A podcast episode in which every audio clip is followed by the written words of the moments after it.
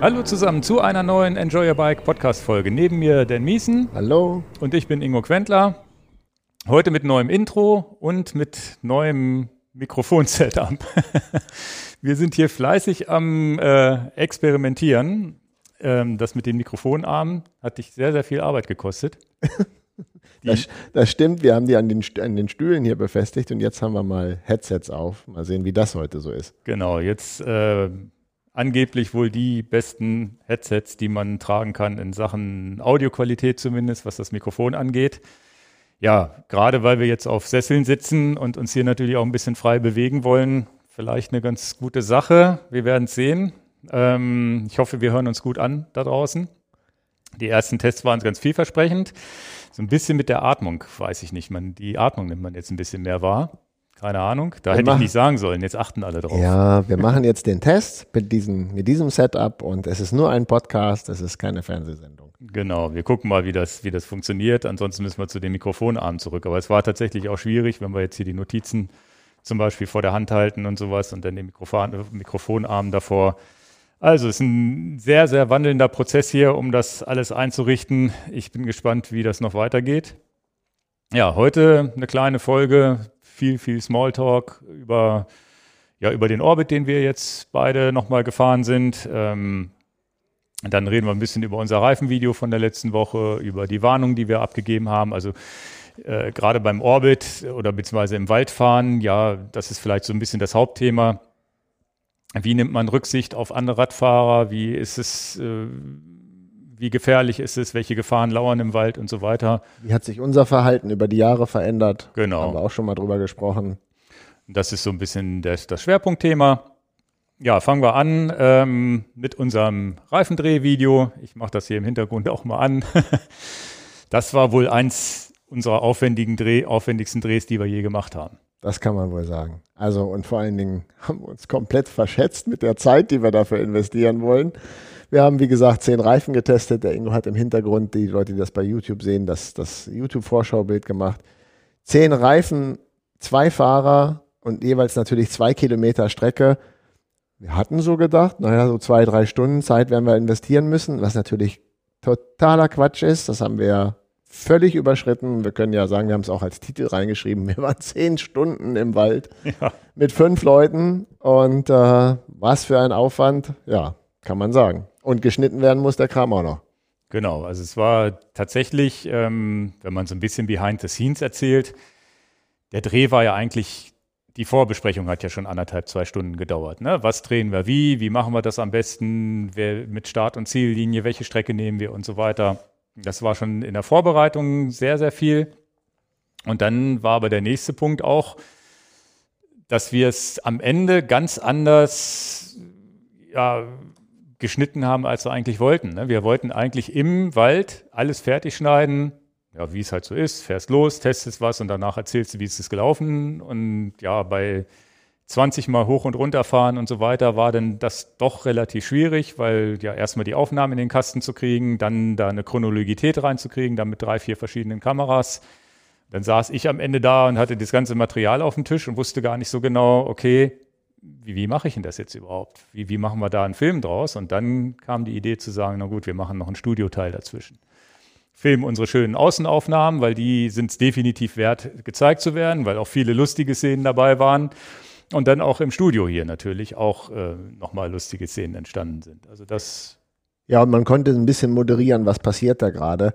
Und ähm, dann könnte man zum Beispiel alle Abfahrten in eins als Video zeigen. Ansonsten wäre das, glaube ich, auch nicht so locker flockig gewesen. Es war ja trotzdem ein 50 Minuten äh, Video, was dabei rausgekommen ist. Und dann würde sich der ein oder andere sicherlich langweilen. Und so ja. haben wir es ein bisschen moderieren können, haben auch noch mal ganz in Ruhe ähm, ein paar Tage später darüber reden können, ja, welcher Reifen war jetzt hier euer Lieblingsreifen. Und ja, fand ich, war gelungen. Und äh, äh again, ähm, das Feedback von euch als Zuschauern war auch äh, durchweg positiv und hat unsere Arbeitszeit auch wirklich gewürdigt, die wir da reingesteckt haben. Also auch vielen Dank an die Community. Waren nur ein paar Leute, die natürlich gesagt haben, was denen nicht gefallen hat, aber die waren deutlich in der Minderheit. Nee, diesmal wirklich super angekommen, fand ich auch. Und ähm, ja, am Ende wäre es so als normales Video 20 Abfahrten wären ja auch irgendwie langweilig gewesen. Und so waren halt immer so ein paar Schnipsel dabei. Ich glaube, trotz der 50 Minuten sehr kurzweilig. Ich habe es jetzt auch zwei, dreimal in, in, in Gänze gucken müssen, einmal Probe gucken. Ich habe mir auch das Original bei YouTube nochmal angeguckt. Ich glaube, das ist schon so ganz gut geworden und immer mal wieder lustige Szenen auch dazwischen, auch hier im Studio, wo wir nochmal gelacht haben. Und ja, war, war, eine, war eine coole Sache. Und wir waren nicht von Conti gesponsert, obwohl die Schüle mit Conti da standen. fand ich, fand ich ganz interessant, muss ich auch mal kurz drauf eingehen. Ich habe so Campingstühle von, von, von Conti schon seit sechs, sieben Jahren in meinem Privatgebrauch. Und äh, unabhängig, dass wir, dass wir da jetzt ein Reifenvideo gemacht haben, die nehme ich auch zum Camping in Dänemark mit meinen Kindern mit. Also wenn wir da machen, weil sie also aus Aluminium sind und lange Rede, kurzer Sinn, es sind halt Stühle, wo Continental draufsteht. Und ich finde die auch ziemlich cool, muss ich ganz ehrlich sagen. Und ähm, dann habe ich für den Reifendreh diese Stühle genommen und habe mir gar nichts bei gedacht. Jetzt denken die Leute, naja, die Firma Conti hat da Stühle gesponsert. das ist ziemlich lustig. Und da musste ich mal einmal klarstellen, dass dem nicht so ist. Ja. Naja, offensichtlich nicht so. Wir haben ja ziemlich viele andere äh, Reifen auch getestet und Conti war jetzt zwar ein toller Reifen, den, den ihr erfahren habt, der auch natürlich hervorgestochen ist, aber es ist ja insgesamt natürlich ähm, waren ich, ja andere Reifen eure Favoriten. Wir haben, glaube ich, fair alles berichtet über die Marken genau. hinweg und an besser, waren, besser Fairness können wir hier nicht walten lassen. Am besten, im Grunde war es so, ihr habt aus der Werkstatt alles mitgenommen, was ihr so finden konntet und fertig. Ne? So, so lief das alles und wenn wir irgendwann mal ein gesponsertes Video machen, haben wir bisher noch nie gemacht, weil die Sachen sind ja auch von uns immer bezahlt und ist unsere eigene Ware, die wir hier testen, egal welches Video ihr seht. Und wenn es der Fall ist, dann werden wir es natürlich offen mal dazu sagen. Ist genau. halt so. Ja, kann ja auch passieren. Noch haben wir es nicht ge ge gemacht. Wobei, wenn Conti mir meine Rep Drohnenreparatur zahlen würde, wäre es auch nicht schlecht. Tatsächlich, äh, ja, ist auch äh, beim Dreh zum 500. Mal wieder eine Drohne kaputt gegangen. Ne? Rückwärtsflug, nicht aufgepasst. Ich war, dachte, ich wäre über den Baum wipfeln, habe aber die Steigung nicht im Kopf gehabt und wupp rein, ne? rückwärts rein in den Baum. Ein Disclaimer, den wir natürlich noch geben müssen, das ist aber auch jedem klar, dass wir natürlich auf die Hersteller angewiesen sind, dass sie uns zum Beispiel Produkte auch ermöglichen zu testen, bevor dieses Produkt die Welt kennt. Also wenn wir ein Launchdatum haben, Tag, nehmen wir jetzt mal an, ein Produkt soll zum 1. August gelauncht werden, dann hilft es mir ja nicht, wenn ich das Produkt am 1. August erst kaufen kann und testen kann. Das hilft mir gar nicht, weil dann können wir in der Kürze der Zeit kein Video produzieren. Das ist aber auch offensichtlich jedem klar für ein Produkt, was noch nicht veröffentlicht ist, dass wir da wirklich darauf angewiesen sind, dass die Firmen uns mögen und uns auch wirklich Sachen zur, zur Verfügung stellen, dass wir sie ausgiebig testen können.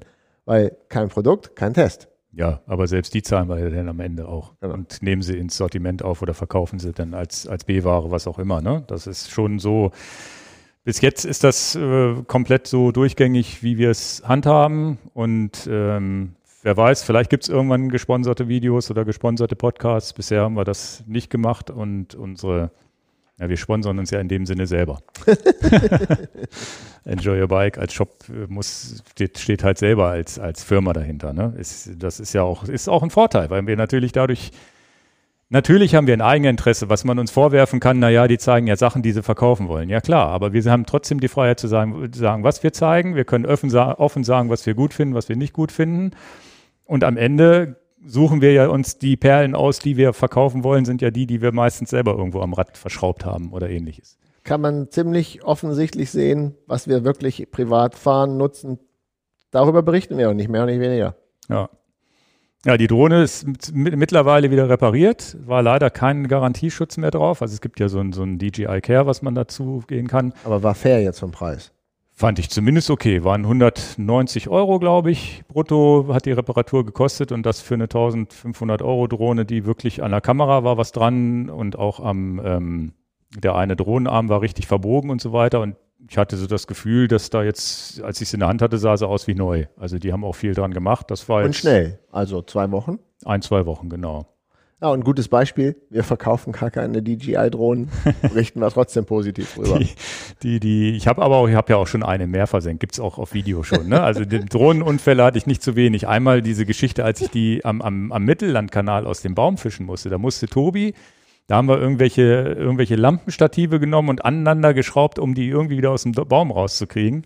Die war dann nicht kaputt, aber und das ist natürlich das Blöde, die, die im Meer ist, die ist halt weg. Das ja. Äh, Reparieren ist keine Chance und ähm, das ist jetzt schon vier, fünf Jahre her, ne? Aber das war auch das mit den Drohnen, naja. Da müssen wir uns noch verbessern. Müssen wir vielleicht einfach mal so einen Piloten einstellen, der nichts anderes macht, als außer unsere Drohnen fliegen. War natürlich auch eine Stresssituation. Ne? Runter, Drohne schnell hoch. Ich wusste, ihr kommt gleich angefahren, wollt euch aufnehmen.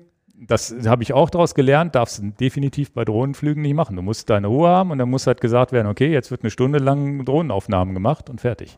Drohne und Stress funktioniert nicht. Ja. Machst einen Fehler. Ja, zum Thema Reifen hatte ich auch eine Frage von Berthold. Ähm, ich weiß gar nicht, auf was sich das bezogen hat. Ich glaube, wir haben, wir reden ja viel über Reifen. Ich glaube, wir haben vor kurzem auch schon wieder über Reifen geredet. Und seine Frage war einfach ja das Thema Lagerung von Reifen. Ja, man hat ja vielleicht verschiedene Laufradsätze oder auch Reifensätze, sagt ja, im Winter fahre ich den Reifen, im Sommer den. Wie lagere ich so ein Laufrad oder so einen einzelnen Reifen? Haben wir da irgendwas Schlaues zu, zu sagen? Naja, in dem Fall solltest du sie nicht verknüdelt irgendwo hinpacken. Ne? Das ist, glaube ich, die wichtigste Message, die auch ziemlich offensichtlich ist. Also ein Reifen lebt ja davon, dass er auch noch die kreisrunde Form hat. Und das heißt, wenn ich ihn jetzt absichtlich nochmal zusammenfalte und irgendeine Schublade quetsche, das ist natürlich wirklich nicht, das ist sehr kontraproduktiv. Also in der Form lassen, dass er auch rund bleibt, ihn vielleicht wie so ein Gartenschlauch irgendwo drüber hängen, wäre ja nochmal ein Tipp. Und ähm, bei Schlauchreifenfahrern, das, die, die Fraktion wird immer weniger, mache ich auch tatsächlich so ein, zwei Bar Druck rein, dass der auch noch ein bisschen in, in Form bleibt. Aber die, die haben wir ja schon drüber gesprochen, die Fraktion wird sicherlich aussterben. Was natürlich ein Thema ist, und das merke ich bei mir in meinem Sammelsurium, in meiner Garage auch, das ist auch nochmal ein Thema, nicht zu kalt, nicht zu warm, sicherlich auch nochmal wichtig. Aber klar ist auch, wenn du ganz viele Reifen hast, die du dann irgendwie so aufhebst, die härten natürlich auch mal dann durch. Und ich will jetzt auch nicht einen Mountainbike-Reifen nochmal rausholen, der jetzt drei Jahre nur rumgelegen hat. Also ist ärgerlich, ähm, dann neue Reifen zu kaufen, aber man merkt den Unterschied schon, das ist ein frischer Reifen. Oder der ist nur ein Jahr alt, das lasse ich ja alles noch gelten, aber so einen drei Jahre alten Reifen, der irgendwie rumgelegen hat, den mache ich nicht mehr drauf. Okay, ja, ja, also das, das ist klar, wenn der dann irgendwann zu alt ist. Ich habe von meinem äh, äh, Autoreifenhersteller mal so ein Spray bekommen, wenn ich die Winterreifen einlagere oder Sommerreifen dann einlagere. Da ist so ein, so ein, wie nennt man das? Naja, so ein Auffrischungsspray, dass, dass, dass das Gummi nicht so durchhärtet. Ähm, da habe ich mir noch gar keine Gedanken gemacht. Jetzt, wo du das erwähnst, vielleicht kann man das ja auch auf Fahrradreifen draufsprühen. Ist, also, ihr müsst es mal raussuchen. Das ist ein normales Pumpspray.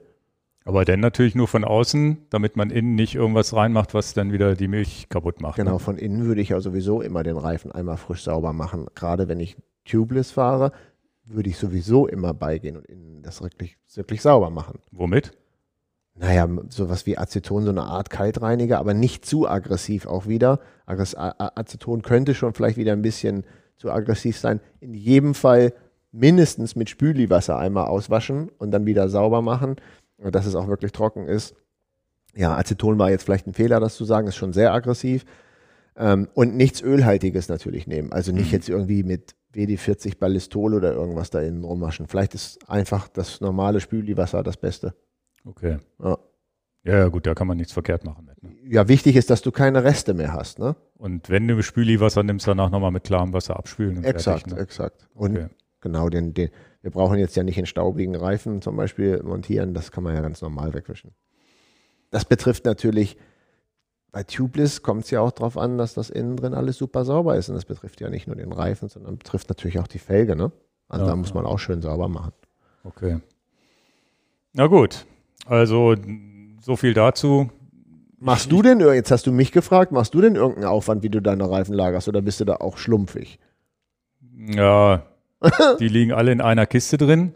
Ja. Tatsächlich wächst. Äh, naja, ich habe ja ein Luxusproblem. Ich habe ja die Reifen fast alle aufgezogen. Also ja. ich wechsle ja viel einfach die Laufräder. Ich habe jetzt nicht so ein. Wenn ich mich für einen anderen Reifen entscheide, ist der alte eigentlich auch, der liegt dann da zwar irgendwie noch, aber ganz selten, dass ich den nochmal wieder benutze. Meistens bleibe ich dann beim neuen. Und dann ist es eher so, dass ich die Laufräder in Schuss halten muss. Also immer mal wieder aufpumpen, wenn die Luft weg ist, immer mal wieder drehen und da bin ich aber auch zu, ja, das vergesse ich dann auch mal, dann steht er dann doch mal drei Monate platt auf einer Stelle. Das ist, tut ihm auch nicht gut, weil er ja dann Genau. in dem Augenblick sich verformt. Ich habe an, an manchen Halterungen, also ich habe jetzt, ich habe auch, ich will diese Spinfix-Halterung bei mir noch mehr an die Wand schrauben. Das sind ja die, ist so eine Halterung, wo du ja so einen kleinen Nöppel an die Wand schraubst. Das muss die Wand aber auch aushalten können. Habe ich, äh, gibt's auch in, gibt's auch in einem Video, wo ich, wo ihr meinen Keller seht, wo ich alles so, so ein bisschen, ich kann den Link nochmal äh, verlinken. Ja, es wird halt an der. Narbe befestigt, sodass du das Laufrad drehen kannst. Ne? Genau. Hängst es halt nicht an der Felge ein. Und erstens, wenn die Reifen da platt sind, ist es nicht weiter schlimm, weil sie zumindest nicht aufstehen. Also die liegen nicht auf. Und zweitens habe ich immer die Chance mal zu drehen. Und drittens macht das Drehen auch Bock. Also es ist alleine, weil, weil das ja einfach, das ist ja wie, als wäre das Laufrad montiert. Weil es normal Steckachse drin ist und zack, du drehst es und das dreht sich ja unendlich, sieht ganz schick aus. Ich bin nur zu blöd, jetzt nochmal, ich, ich musste für zwei Laufradsätze das nochmal an die Wand zu schrauben. Da muss ich mir einfach mal die Zeit nehmen, das an die Wand zu schrauben. Weil selbst wenn ich vergesse, die Luft aufzupumpen, ist es zumindest schon mal so, dass er, dass er gedreht ist und erstmal kein Druck auf dem Reifen ist. Ich glaube, das ist schon die halbe Miete. Und solange er nicht steht, kann ja auch nichts äh, irgendwie seitlich rausquillen an Milch oder irgendwie sowas. Na, jetzt Das- habe ich vorher gerade gesagt, pack die Reifen nicht geknüllt in die Kiste. Was sagt der Ingo? Ja, ich habe sie in der Kiste. Die kommen jetzt aber auch tatsächlich die alten Reifen. Kommen wir, ist ein guter Übergang zum, zum nächsten kleinen Thema, weil ich nämlich vom, vom Wolfgang Brandl eine E-Mail bekommen habe mit einem Foto, was jetzt schon alles durch unseren Podcast an Spenden gekommen ist für seine Spendenaktion. Der, der, wer das nicht mitbekommen hat, wir haben eine, Folge auch dazu gemacht. Der sammelt halt einfach Spenden ein für, für Afrika, ähm, für einfach Radklamotten. Man sieht hier Reifen, Getränkehalter, Sattelstützen, ganze Laufräder, äh, Fahr ganze Fahrräder sieht man hier sogar. Ausrangierter Rahmen. Alles, was so ausrangiert ist, sammelt er ein. Und hier auf dem Foto, das ist alles durch unseren Podcast schon jetzt zustande gekommen. Ich habe es bisher leider immer noch nicht geschafft. Aber gerade solche Reifen, die ich da jetzt abgezogen habe, die sind ja alle noch gut. Ne, weil ich die ja nicht Ja, aus. Pannengründen, sondern weil ich neue Reifen getestet habe, äh, benutzt habe. Unseren Part, den machen wir auch als eigenes Foto, weil da kommt auch einiges zusammen. Genau. Also das ist so das, das was jetzt schon von, von unseren Zuhörern gekommen ist. Nochmal der Aufruf, habt ihr irgendwas im Keller, was ihr nicht braucht? Der Keller, eu, eure Frau oder euer Mann wird es euch danken, je nachdem, wer derjenige ist, der den Keller zumüllt mit Fahrradzubehör. Radspende.gmx.de. Einfach eine E-Mail hinschicken, sagen, was ihr habt und dass er was losschickt, damit er auch Bescheid weiß. Kontakt Kontakt aufnehmen, soll's aufnehmen. Er hat sich auch bedankt, weil sind jetzt auch zwei Firmen noch auf ihn zugekommen, die, die, die ihm auch helfen, beim, beim Versand das zu finanzieren. Willst du Namen nennen? Oder Die Firmen hat er nicht geschrieben. Er Ach hat so. nur gesagt, er hat jetzt zwei neue Partner mit an Bord. Wir selber sind auch mit an Bord, finanziell ein bisschen, dass wir ihn da unterstützen wollen. Und wenn der nächste Container losgeht, ähm, zahlen wir da auch ein bisschen unseren kleinen Obolus mit dazu. Bisschen warten, dass die Containerpreise da runtergehen. Ne? Jetzt ist es echt verrückt. Ja, aber das scheint ja jetzt langsam hoffentlich sich irgendwann wieder zu normalisieren. Gucken wir mal. Nee, und das auf jeden Fall fand ich es jetzt nochmal erwähnenswert. Freue ich mich natürlich. Danke an alle Hörer, die schon was hingeschickt haben. Ich weiß, da ist auch noch einiges in der Pipeline, die es noch nicht geschafft haben. Ja. Da kommt sicherlich nochmal so eine Menge zusammen. Und ähm, ja, gerade letztens wieder im Keller irgendwas gesucht, wo ich gesagt habe, Mann, ich muss hier da ein Ritzelpaket, dies, jenes. Ja. Wobei man manche Sachen, glaube ich, jetzt auch bei eBay Kleinanzeigen für viel Geld loswerden würde. Ne? nee, nee, aber da bin ich wirklich so sagen, da- da ist ja wirklich ein guter Zweck. Beste, einfacher geht eine Spende auch nicht am Ende des Tages. Du, wie gesagt, viele von den Sachen würden auf den Müll kommen und dann ist das eine gute Ja. Option. Sehr, sehr löblich. Gut, dann nächstes kleines Thema. Wir sind noch nicht durch mit dem Reifen. Ach so, Wir haben bei dem Reifentest nochmal berechtigte Frage auch. Wir hatten zum Beispiel einen Reifen, der sehr beliebt war, nicht in dem Reifentest. Das ist der Conti 5000, der Nachfolger vom Conti 4000. Da waren viele Fragen dabei, warum war der nicht dabei? Und ich gehe dem ich, ich dachte immer, die Leute wissen schon, warum wir ihn nicht dabei haben. Also da muss ich gleich nochmal drauf, drauf gehen. Und die grundsätzliche Frage, wir hatten eine Hookless-Felge von ZIP 303S. Und äh, was Hookless ist, das erklären wir jetzt in diesem Podcast hier nicht nochmal, dann wird es wirklich zu lange. Aber diese Hookless-Felge bedeutet ja auch, dass du Reifen aufziehen musst, die für Hookless-Felge explizit freigegeben sind. Und da kann ich zumindest mal für Conti eine Klärung nochmal grundsätzlich aussprechen, damit ich die nicht in jeden YouTube-Kommentar nochmal und nochmal und nochmal reinschreibe. Dann sage ich in Zukunft, hör dir den Podcast an, dann weißt du Bescheid. Ab Minute 20 roundabout. Zusammenfassung. Aktuell, wir sind im Juni 2021, ist der Continental 5000 ähm, nicht für Hookless freigegeben, weil die ETRTO-Norm, also wirklich die Norm für Hookless-Felgen sagt, es darf kein Reifendruck höher als 5 Bar montiert werden. Und jetzt könnt ihr auf die Seitenflanke von dem Continental 5000 gucken. Ihr könnt auch auf jeden anderen Reifen gucken, aber weil explizit viele der Hörer nach dem 5000er Reifen gefragt haben, sage ich das explizit dafür, weil es ein beliebter Reifen ist, den wir nicht aufgenommen haben. Da steht aber ein höherer Maximaldruck als 5 Bar.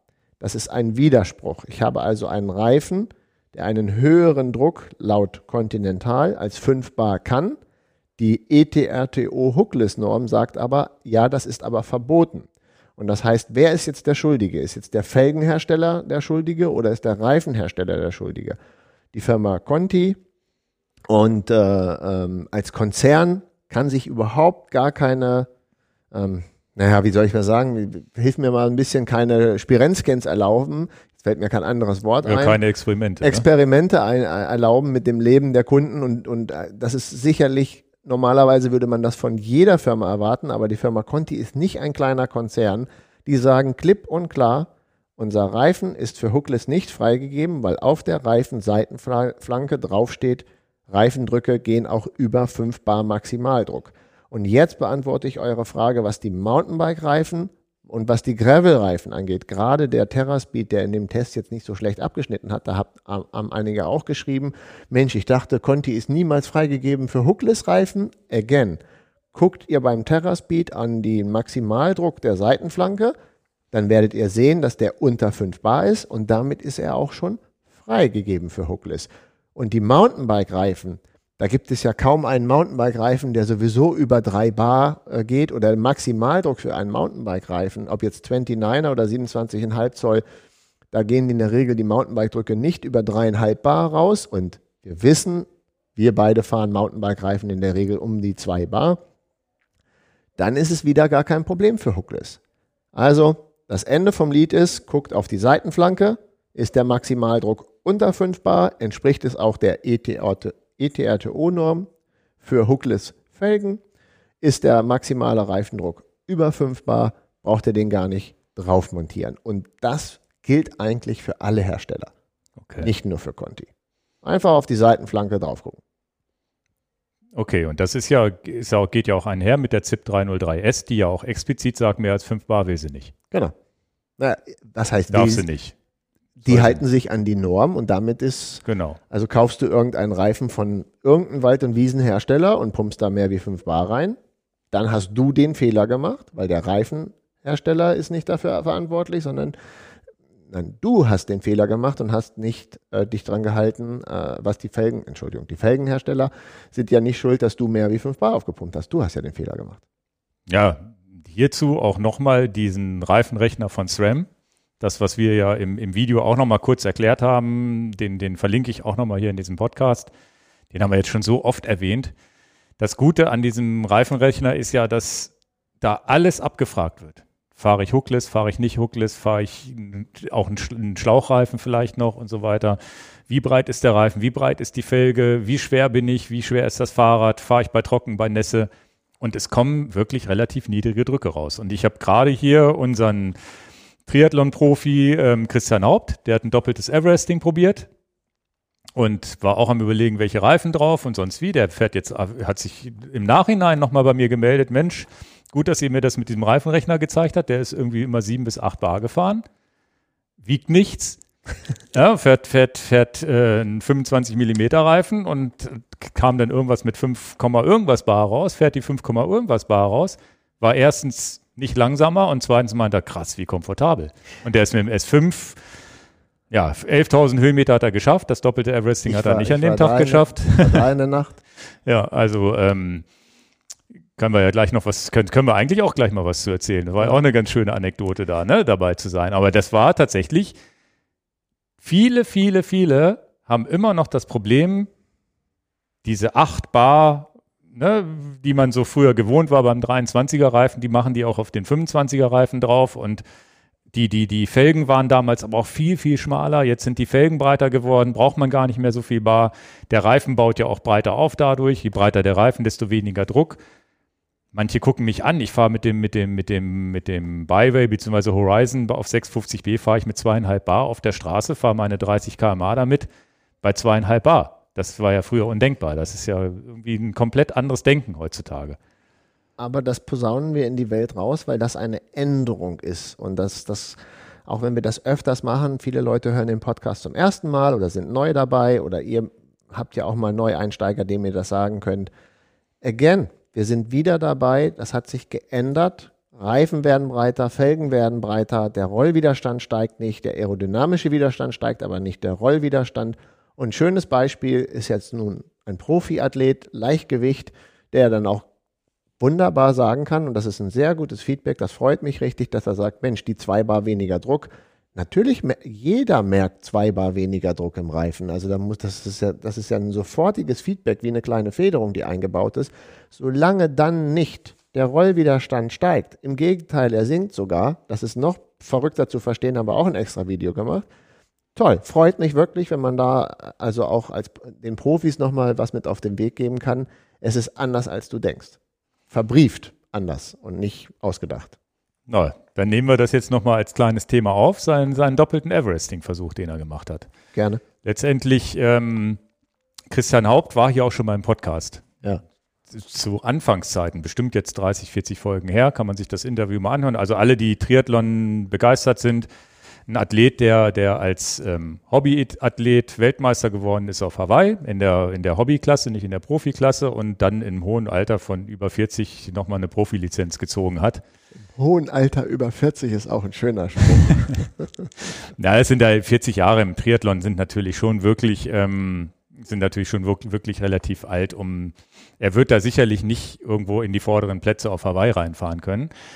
Aber er kann im Profifeld sich für Hawaii qualifizieren, was ja schon wirklich nicht einfach ist. Ne? Und da hat, hat er natürlich jetzt auch äh, Corona-bedingt, muss man auch ganz klar sagen, wirklich ein bisschen Pech gehabt, weil wenn du mit 40 sagst, du ziehst eine Profilizenz und planst nochmal als Profi Hawaii zu bestreiten und dann fällt Hawaii ein oder zweimal aus und es gibt gar keine Rennen, um sich zu qualifizieren, ist natürlich auch Mist, weil er wird ja nicht jünger.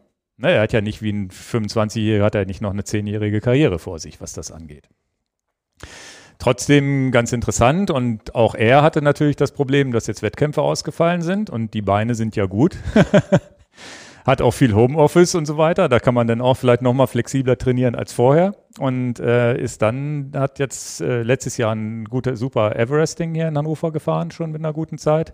Und jetzt an der gleichen Stelle, da wo wir unsere Reifen getestet haben, nämlich, äh, das doppelte Everesting in Angriff genommen. Und die Strecke ist ja na, bis auf den oberen Bereich relativ prädestiniert dafür, weil es eine Highspeed-Bergab-Strecke ist. Und deswegen haben wir sie auch für den Reifentest gewählt. Highspeed geradeaus bergab.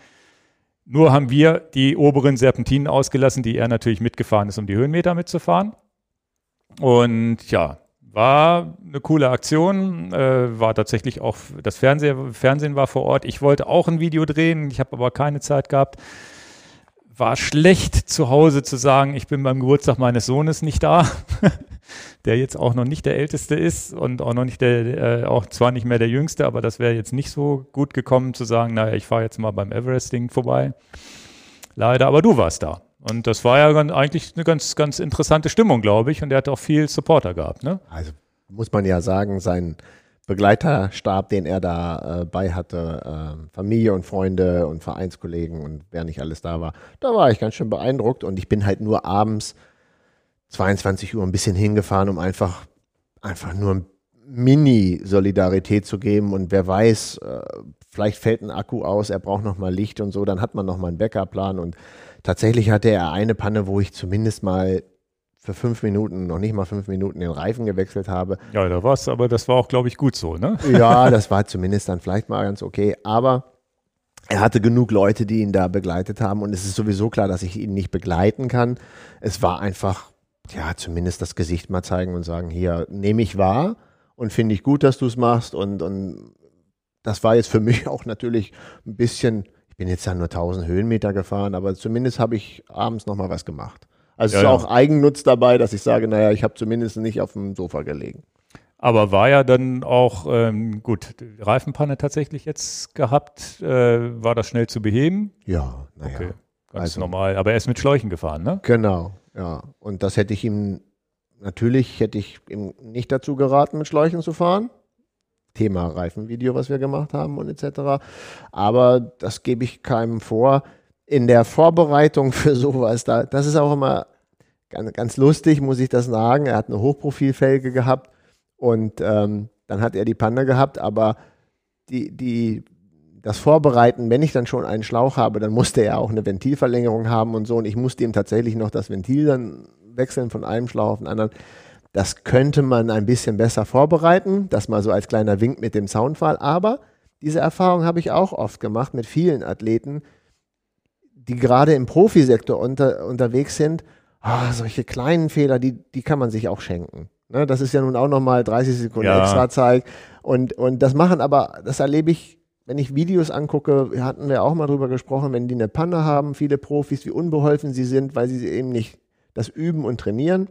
Wie heißt er? Lange, Patrick Lange? Genau, wo ich wo wir, manchmal mal, wo wir auch uns kaputt gelacht haben, dass er den Reifen nicht so schnell gewechselt hat. Also was heißt kaputt lachen gelacht? ist unfair. Ne? Also Ja, ja, aber wir haben es zumindest mal hier im Podcast auch erwähnt. Ähm, ich wollte damit nur sagen, dass ich hier viele Hobbyathleten erlebe, die nicht in dem, in dem Leisti, leistungsmäßig im absoluten Hochleistungssport sind, die aber ziemlich fit sind, wie sie Reifen wechseln, wie sie Hinterräder rein und raus machen. Also es sind natürlich viele Hobbyathleten, manchmal die besseren Mechaniker als tatsächlich auch viele Profiathleten. hm. Ist na klar, die trainieren 40 Stunden die Woche, da kannst du nicht viel Reifen wechseln. das ist, habe ich ja jetzt auch gerade gedacht. Die setzen den Fokus woanders, ne? Aber das, Und das ist nicht Kritik, sondern es ist lieber so, naja, würde man das nochmal machen, da kann man zum Beispiel auf solche Kleinigkeiten kann man ja achten.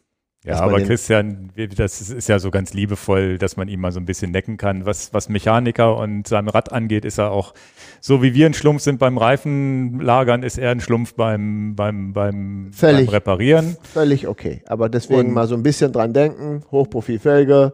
Dafür fährt er, dafür hat man auch gar keine Chance da. Selbst wenn er den, das Everest-Ding schon hinter sich hat, fährt er noch schneller den Berg hoch als wir alle zusammen. Außer, also leistungsmäßig brauchen wir jetzt da überhaupt keine Ja, ja. Illusionen machen. Nee, aber war, war eine coole Sache. Wir waren da so ein bisschen involviert. Ähm, Ich fand schön, dass die Polizei vorbeigekommen ist. ja, kann ich naja, auch was zu das, erzählen. das war doch irgendwie so, dass erst eine, eine Horde von Jägern da von oben runter gefahren sind mit ihren SUVs. Ne? ich, ich würde gerne die Geschichte erzählen Ja. mit den SUVs, das ist eigentlich zum Schießen. Okay. Also es ging ja in Springe in den Wald rein und das heißt da Kölnisch Feld und warum, wieso auch immer, kamen dann ganz viele SUVs, also so, so richtige geländegängige Die Försterautos. vielleicht auch zu Recht so ein SUV fahren. Natürlich, die kamen dann halt den Berg da runter und äh, wie gesagt, es ist eine Abfahrt, wo man als Fahrradfahrer 80 Sachen ohne Probleme draufkriegt und ein Auto kann da auch dann durch den Wald lo logischerweise locker 80 fahren. Ne? Und so ein SUV, da merkst du es ja auch dann gar nicht. Und ja, dann kamen nacheinander ganz viele von diesen Autos da runter und dann denkst du, was ist denn das für eine Versammlung da im Wald gewesen? Ne? So, pff, ja, keine Ahnung. Die kamen dann einfach da runter abends mit Licht, mit viel Licht, also Autolicht. Dann haben die natürlich auch alle helle, viele LED-Scheinwerfer und Xenon-Scheinwerfer, also sehr viel Licht, sehr viel Lärm und sehr viel Geschwindigkeit, die Autos. Naja, und dann dauerte es eine halbe Stunde, kommt die Polizei vorbei. Ja, wir haben hier eine Nachricht gekriegt, hier von dieser Försterversammlung, keine Ahnung, wie sie das da genannt haben, was die Fahrradfahrer denn da machen. Also wollen wir mal feststellen, es gab drei Fahrradfahrer. Es gab den Christian, dann hatte er einen Begleiter dabei und dann gab es noch mich. also die beiden sind zusammengefahren und ich bin dann nur so ein bisschen rumgeeiert, hoch Ja, und ja. runter. Also gab es drei Fahrradfahrer im Wald, die jeweils dreimal ein Licht vorne an ihrer an, kein Lärm machen, ja, und natürlich, also vorwiegend keinen Lärm machen und natürlich noch weniger Licht haben als diese 10, 20 Autos, die da gerade runtergefahren sind. Und die beschweren sich dann, dass diese drei Fahrradfahrer jetzt das ganze Wild aufschrecken und da irgendwas, wo, also irgendwie total absurd und rufen dann die Polizei an, ob das denn alles seine Richtigkeit haben kann. Dann kam die Polizei da vorbei Mhm. und äh, dann äh, hatte ich da zufälligerweise das auch Gespräch mitgekriegt und die haben sein, seine Verwandtschaft und Freunde haben dann schon erklärt, worum es da geht. Und die Polizisten waren aber auch gut drauf, ja. Ja, ja. Also, die haben halt eine, eine Nachricht gekriegt, Mussten da halt kommen. mussten halt dahin leider, ne? Ja. Und dann waren die aber auch sehr, sehr nett und auch, auch das möchte ich nochmal sagen, ähm, dass man das nicht immer gleich als Angriff sehen muss, wenn dann die Polizei vorbeikommt, sondern man, die waren ja ganz, das sind ja auch ganz normale Menschen, die Polizisten. Das erklärt man denen und dann habe ich denen gesagt, was denken Sie sich denn jetzt? Das ist eine öffentliche Straße und jetzt darf man nachts nicht durch den Wald fahren. Sagen Sie mir doch mal, wie Sie das sehen. Ja, ja, ob ich da jetzt einmal nachts hochfahre oder 50 Mal hochfahre, da könnte ich jetzt ja auch keine Regeln machen. Ich sage genau. Und damit ist doch das Gespräch auch schon zu Ende. Wir, man begibt sich nicht in ein Gebiet, wo man nicht Fahrrad fahren darf und wo nicht steht, du darfst hier nur einmal hochfahren. Mhm. Und, und dann müssen wir doch Keine Straßenverkehrsordnung, die das verbietet. Genau. Genau, die das verbietet. Ich glaube, es gibt eine Verkehrsordnung, dass du nicht aus Mutwilligkeit mit dem Auto 100 Mal im Kreisverkehr fahren kannst, weil das dann eine Belästigung ist. Mhm. Und eine Umweltverschmutzung, aber auch eine Lärmbelästigung ist, wenn Ja. du einfach unnütz im Kreis fährst, ne? Ja, nur weil du dich das lustig findest. Aber es gibt keine Regel, dass du nicht irgendwie 50 Mal den Berg in der Straße hochfahren kannst. Und äh, lange Rede, kurzer Du Sinn. konntest aber ja auch noch die, die, die Förster, das, Genau, das ich wir, hab- das wir mit, mit, wir hatten ja mal mit, äh, haben ja mal das Thema angesprochen. Wie ist denn das nachts mit Licht durch Wald? Genau, da habe ich mal Landesforsten angerufen und habe mal gesagt, weil mal so grundsätzlich, wie verhält sich das und so. Und dann ist dabei auch rausgekommen, ja, das ist völlig irrelevant, was, was wir da betreiben. Und weil wir auch mal ein paar Kommentare gekriegt haben, muss ich denn mit so viel Licht nachts durch den Wald fahren? Solange ich das wirklich im, im, in Grenzen halte und nicht eine, eine, eine Camel Trophy da mache, wo Motorradfahrer mit viel Licht jeden Montag durch den Wald braten und so wirklich, das, das, ist, das, das ist für das Wild völlig irrelevant. Ja, ja. Das will ich jetzt nicht nochmal aufwärmen, wollte eigentlich positiv sagen, naja, dann kommt die Polizei und natürlich ist es immer so, oh, muss das jetzt sein, dass die Polizei kommt? ja, man hat natürlich so eine, vielleicht so eine Anti-Haltung, weil man denkt, ah, was, was wollen die jetzt hier oder so, ne? Wir, wir machen ja nichts. Aber wenn man da kooperativ mit, den, mit dem umgeht, die, die, das war ja tatsächlich das Gegenteil der Fall. Ich habe ja dann von Christian noch am, am ein, zwei Tage später gehört, dass die nochmal gekommen sind. Ah, das habe ich, nicht mal- das hab ich nicht mitgekriegt. Die wollten einfach mal vorbeikommen und fragen, dass sie das erstmal erzählen, dass sie es cool finden und fragen, wie es ihm geht und wie es gelaufen ist und wie es läuft.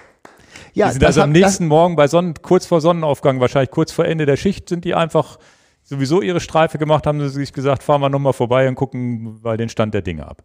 ja, und die Lanze sollte man auch brechen. Man muss nicht immer alles gleich negativ sehen, sondern die, das sind, naja, ich Ja. kann das jetzt nicht so perfekt formulieren, aber das sind ja Menschen wie du und ich auch. Die haben ja, Ja. auch ein Interesse und finden das vielleicht sogar cool und könnte mir auch vorstellen, gerade im, im Polizeibetrieb sind ja auch selber viele Polizisten, die auch Läufer sind, Schwimmer sind, Radfahrer sind, Sportler sind, Outdoor gut finden und Ja, dann, das kann ich mir vorstellen, dass die da wieder sind wieder hingefahren. Und haben, naja, und Christian selber ähm, hat dann das doppelte Everest-Ding leider, leider nicht geschafft. Er ist äh, irgendwann im Morgengrauen ging das los, dass ihm dann teilweise schwindelig wurde. Na ja, klar, Übermüdung auch wieder, ne? Ja, und hat dann aber auch noch weiter gemacht, sich noch weiter gequält und dann irgendwann die Reißleine gezogen, wo ihm, wo aber, glaube ich, auch insgesamt von allen, die ihn begleitet haben, in, inklusive RTL und ARD und sonst wie war, glaube ich, auch keiner sauer und haben alle gesagt, naja, das ist schon der, schon auch wichtig, sagen zu können, okay, Leben ist wichtiger bei so einer schnellen Abfahrt. Und wir sind jetzt im, im Orbit ja die Abfahrt, bin ich jetzt auch jetzt mal mit, mit noch mit einem anderen Kopf runtergefahren. Ich bin sie ja sonst nur mit der V-Klasse runtergefahren. Beziehungsweise ich bin ja schon oft runtergefahren, aber nie so drüber nachgedacht. Wenn du dir überlegst, jedes Mal, du kommst da ja locker, das hat auch beim Orbit bei mir einer unter Strava geschrieben, ich habe es selber gar nicht wahrgenommen. Das war die Aktion, wo ich 80 km/h auf dem Tacho hatte an dem Tag. Wo du auch sagst, okay, du fährst da jetzt wie viel Mal? Ich glaube, ein Everesting, ich habe jetzt gar nicht, 60 Mal, glaube ich. 60 Mal ist ein Everesting, 120 Mal das doppelte Ich Everesting. hab's vergessen. Und jedes Mal mit 80 Sachen darunter und dann im Dunkeln, ich, vielleicht macht einen das alleine schon schwindelig, keine Ahnung. Und da dann zu sagen, naja, ich fahre lieber nicht, wenn ich das Gefühl habe, mir wird auf dem Rad schwindelig, hat er dann morgens um 8 abbrechen können, weil das war eigentlich mein Plan, ihn dann tagsüber zu begleiten, da am nächsten Tag hinzufahren. Ich habe mich Mhm. also immer verfolgt. Ich war in so einer WhatsApp-Gruppe auch drin, du ja auch. Und da hat er dann au aufgeben müssen, aber wir reden halt auch davon, nachmittags um drei gestartet, am nächsten Morgen um acht hat er 11.000 irgendwie und ein paar zerquetschte Höhenmeter drauf gehabt. Was schon auch Schämen muss er sich jetzt auch nicht.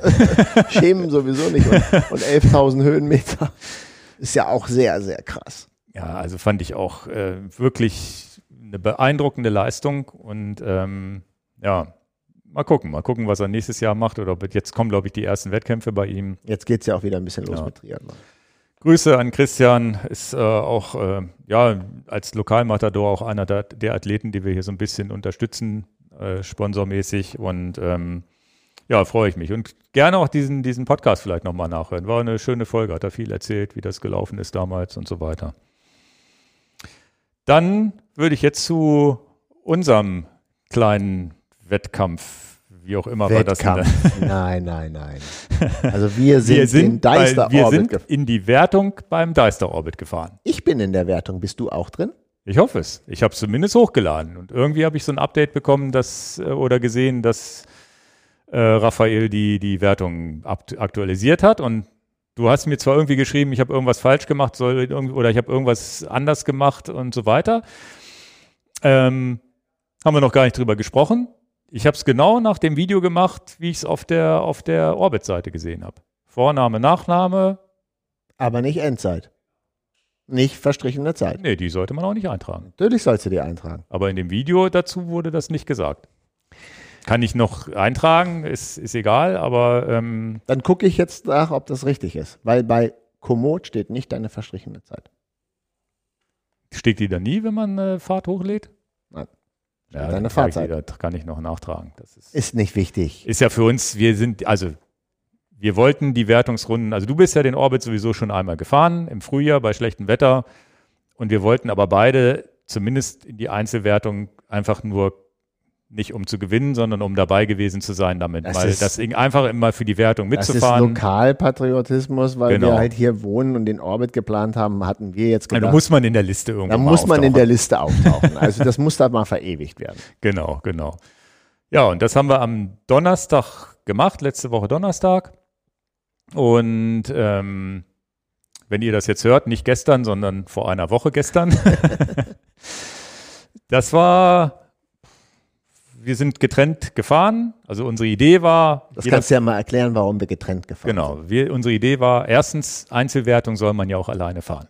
Genau. Ne? Und man kann, glaube ich, auch zu zweit fahren, wenn man genug Abstand hält und sonst wie. Aber es ist, ist, am Ende des Tages ist es eine Einzelwertung, wo wir uns dann gesagt haben, ja, also für mich war einfach die Deadline vor 8 Uhr brauche ich da nicht am Start stehen. Das wäre mir sonst alles zu früh gewesen. Und du hast dann die Idee gehabt, ja, fahre ich um 5, habe ich drei Stunden Vorsprung, dann kommt das vielleicht hin, dass wir zumindest plus minus halbe Stunde zusammen ins Ziel kommen.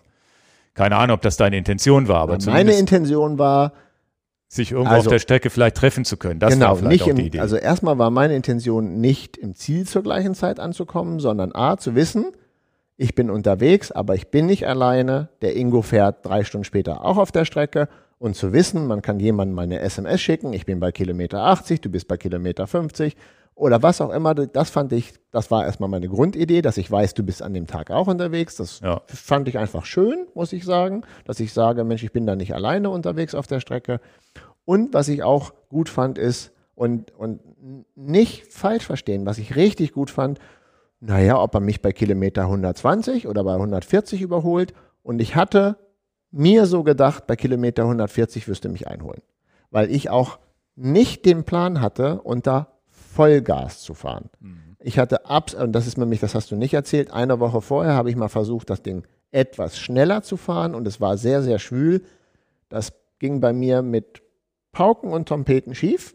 Und das ist vielleicht auch eine schöne Story der Community mitzugeben.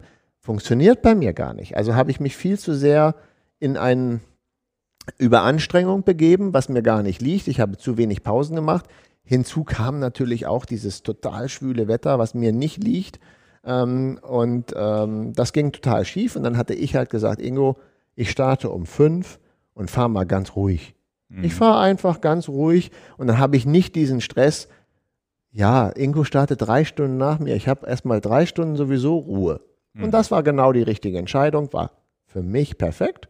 Und ich hätte mich auch tierisch gefreut, und das war eigentlich auch der Plan, wenn wir sagen, so ungefähr in Bückeburg, da überholst du mich Und dann hätte ich mir gedacht, und so hatte ich es auch wirklich den Plan, dass wir sagen, na dann werden wir sicherlich eine halbe Stunde zusammenfahren genau. und dann düst du wieder ab.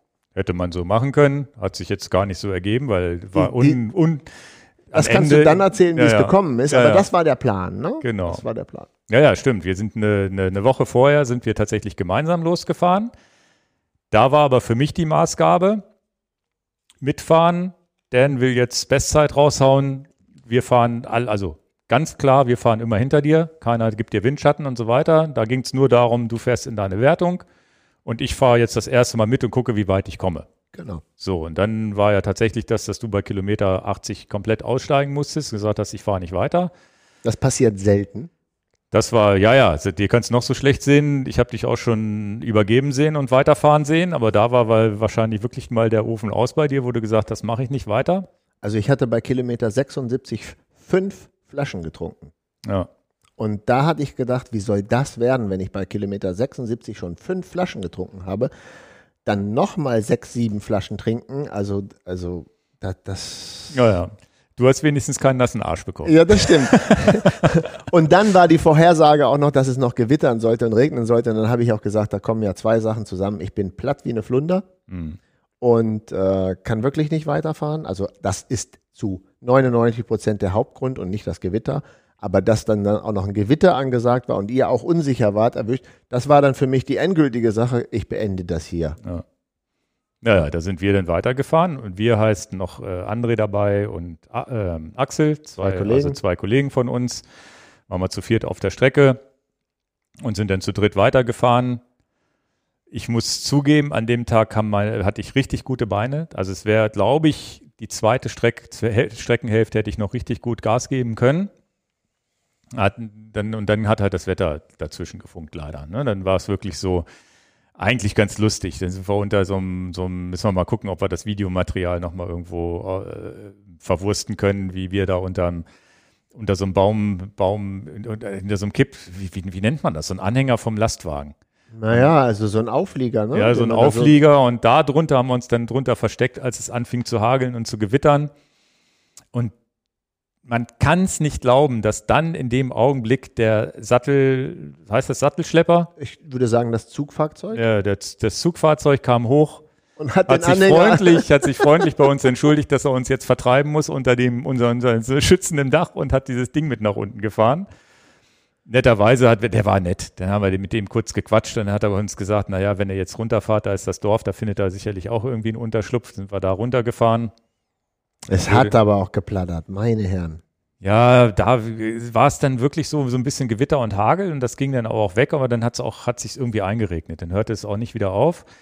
Und wir waren auch alle ohne Regenjacke dabei. Mit Regenjacke hätte ich vielleicht gesagt, naja, fahren wir die Strecke einfach noch ein bisschen weiter, gucken, wie weit es geht. Hätten es wahrscheinlich trotzdem nicht gefinisht.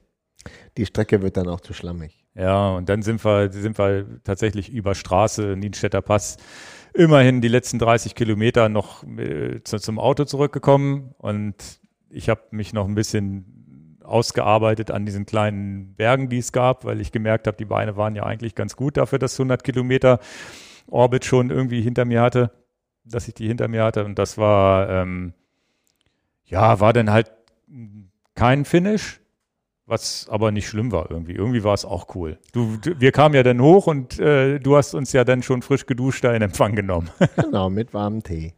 Genau, du hast dich abholen lassen, glaube ich, ne?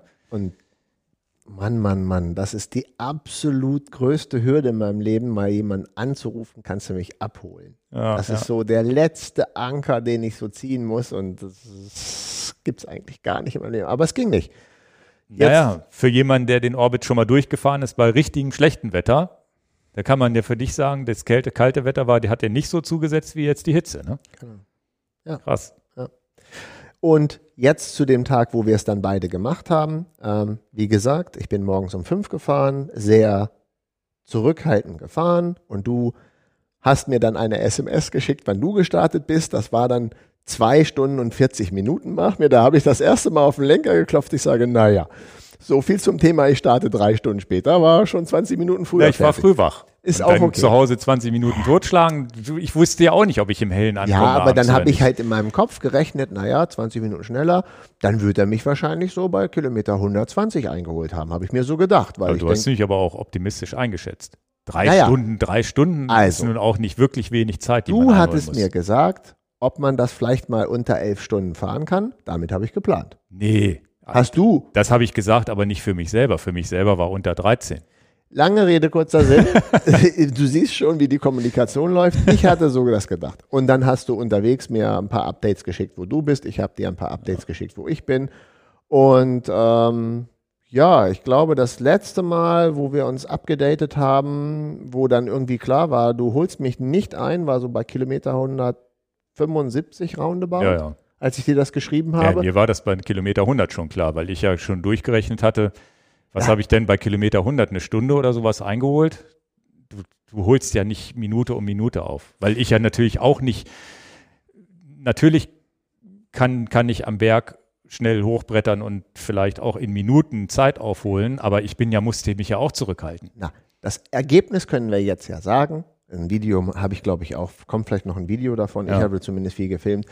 Ähm, ich habe natürlich auch massiv abgebaut zum Schluss, also Ja, ja. viel Zeit Ich verloren. ich musste mich, äh, weil es auch wieder 29 Grad waren, musste ich mich auch wirklich eine Zeit, eine halbe Stunde habe ich mich auf so einen kalten Stein gelegt, der im Schatten war, um den Körper zu kühlen. Na, da möchte ich mal wissen, was da für ein Videomaterial rausgekommen ist. Da habe ich auch viel Spaß mit mir. Habe ich mich auch wirklich kaputt gelacht, dass ich da auf so einem Stein liege, wie so, ein, naja, wie, wie so eine Schildkröte auf dem Rücken.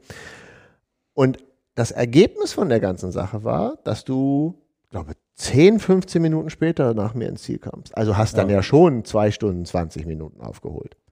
Kann sein, ja. Ja. Das, das, das kommt hin, aber ich habe auch zum Ende hin wurden, also ich habe anfangs relativ wenig mit Pausen gehabt, also immer nur so fünf bis zehn Minuten mal Wasser kaufen, nachfüllen und so weiter. Ja. Und am Ende war es auch so, dass ich gesagt habe, ja, jetzt bleibst du mal stehen, isst was, und, ne, einfach irgendwo auf irgendeiner Wiese und dann weitergefahren. Und ähm, das muss man schon sagen. Also da, da, da, das, da, da ins fehlen die Ziel zu Worte. kommen. In, in, in, wenn man wirklich Erstens hatte ich ein bisschen Tiefpunkt nach Kilometer 100, genau da, wo es beim letzten Mal bei mir, wo, wo, beim ersten Versuch die Beine auf einmal richtig glühten, war es da so bei 106 Kilometern war so ein bisschen Tiefpunkt. Da hat mich aber gerettet, dass die Strecke dort relativ anspruchslos ist für 40, 50 Kilometern, zumindest gemessen an unserem Orbit. Du hattest mal wirklich 40, 50 Kilometer, Bisschen flacher. ein bisschen flacher, wo es ein bisschen gemütlicher wurde, wo du wenig steile Steigung hattest, aber auch viel geradeaus gefahren bist. Das, das hat mich da so ein bisschen gerettet und dann ging es einem auch wieder gut zwischendurch und dann so bei Kilometer 170, 180 und wenn du dann auch, ich muss ja schon sagen, dass ich auch nicht so ganz gemütlich gefahren bin. Also ich habe dann auch schon zwischendurch mal einen Berg ein bisschen schneller hochgefahren und so weiter. Zwar immer so dosiert, aber dann war es auch wirklich so, da war dann der Punkt, auch mit der Hitze, die einem dann auch wirklich nochmal zu schaffen gemacht hat wo es dann auch wirklich dann die letzten Kilometer, wenn man dann weiß, in den Deister rein. Und da war ich leider ein bisschen unvorbereitet. Ich hatte immer nur noch im Kopf Rodenberger Höhe und Deister Läuterung. Und dann bin ich in diesen Deister rein und habe gesagt, sind jetzt ja nur noch zwei Steigungen.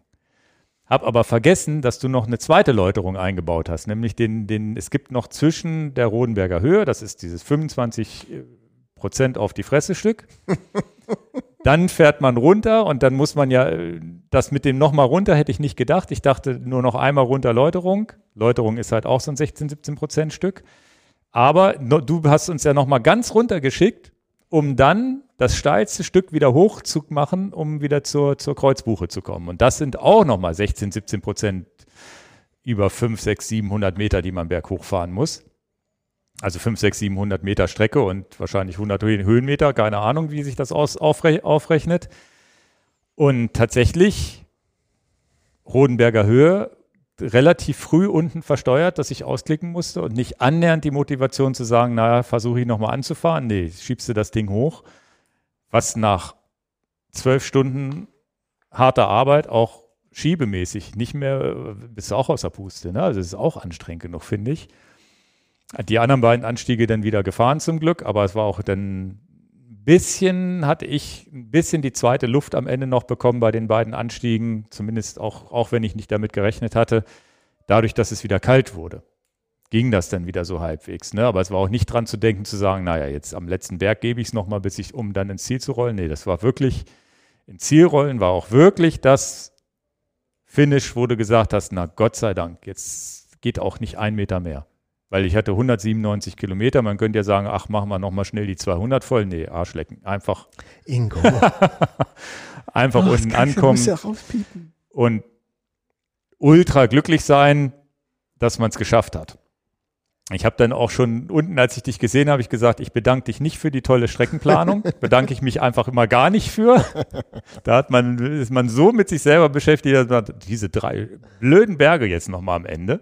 Aber das soll ja auch ein Aber das ist ja auch der Witz an der sich. Natürlich also, bedanke ich mich, aber das habe ich so aus Spaß, habe ich dann gesagt, nee, das kannst du vergessen, dass ich mich jetzt für die tolle Strecke jetzt bei dir bedanke. Ne? Aber im Nachhinein natürlich krasse Strecke. Ne? Also der, erste Teil war mir überwiegend bekannt, den habe ich auch mitgescoutet. Zwischen Schaumburg und so Bückeburg war, bin ich einmal irgendwie kurz mitgefahren, habe äh, zumindest Dinosaurierspuren bin ich schon mal gewesen. Aber ansonsten, ansonsten waren das immer Tage, wo ich irgendwie früher nach Hause musste und abbiegen musste. Also das heißt, das war für mich auch viel Neuland.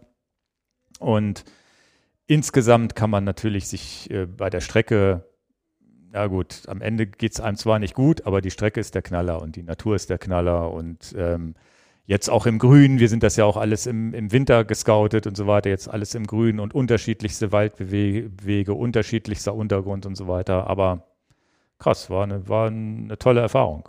Und das Finishen, eins, das war mir vorher nicht so klar, weil wir auch letztes Jahr Leister extrem gefahren sind, den wir irgendwie gefinisht haben. Und dann haben wir gesagt, ja, Orbit ist ja eine ähnliche Anstrengung. Ja, irgendwie dann doch nicht. Irgendwie doch härter, habe ich das Gefühl. Oder anders. Und am Ende, als ich im Ziel war, habe ich auch gesagt, na ja, Hut ab für jeden, der das Ding fährt. Und auch Hut ab für der nur 100 Kilometer fährt. Das ist, am Ende ist das schon ein echt krasses Ding, das zu finishen. Also jeder, der das finisht, Hut ab. Egal wie schnell. Mich, mich freut es. also, mich freut es deswegen, weil es, es, es gibt ja genug leichtere Orbits mit 1000 Höhenmeter, 180 Kilometer in dieser Rechnung, die es auch geben muss und die es ja auch gibt. Und von die daher, auch hart genug sind. Die auch, gar keine Frage, aber es freut mich ja irgendwie als ähm, lokaler Scouter hier im Kreis Hannover den Leuten was bieten zu können, wo man ja auch sagen kann, ich, ich möchte das so sagen, da kann man ja auch mal stolz drauf sein, dass man so ein schönes Areal vor der Haustür hat. Und auch für viele Hannoveraner ist da garantiert extrem viel Neuland dabei, wo sie noch nie waren und sich ja. verwundern, Mensch, ich fahre immer in den Harz. Das ist ja für Hannoveraner so das nächste, dass man sagt, so eine Stunde äh, äh, südlich ist dann der Harz. Ja, nein, ihr braucht nicht in den Harz fahren. Ihr habt ja auch hier unheimlich viel zur Verfügung und manchmal ist es so, man kennt sein eigen, meine, seine eigene Heimat nicht gut genug. Und deswegen hat es mich unheimlich gefreut, da auch einen Orbit zu zaubern, wo die Leute sagen, na gut, es ist zwar Hannover und eigentlich ist es da flach, aber irgendwie scheint es ja doch zu sein, dass das ein Benchmark ist. Ja. ja, auf der einen Seite natürlich eine extrem harte Strecke, auf der anderen Seite auch sicherlich von, von, vom Schönheitsgrad auch nicht wirklich viel zu toppen. Ich glaube nicht, dass man da, also da, da kann man mithalten mit schönen bayerischen Gegenden, glaube ich. Was, was ich sagen möchte nochmal, und dann ist das Thema auch ja hier schon mehrfach behandelt worden, aber das, das das kommt nicht immer bei jedem durch und das möchte ich hier nochmal kurz sagen, hat das den, die Ta insbesondere die mehrere Tage davor dauerhaft geschüttet vor Regen, dann weichen sich ein, ein paar Stellen bei diesem Orbit so dramatisch auf in Schlamm, dass das nicht lustig ist. Also da, da kann ich ja auch nichts zu. Ne? Ist, es, ist es eine Woche trocken gewesen, ist das natürlich ein Geschenk des Himmels, dann könnt ihr da wunderbar drüber fahren. Auch wir hatten den Tag davor noch viel Regenfälle und mussten ein paar Schlammpassagen mitnehmen.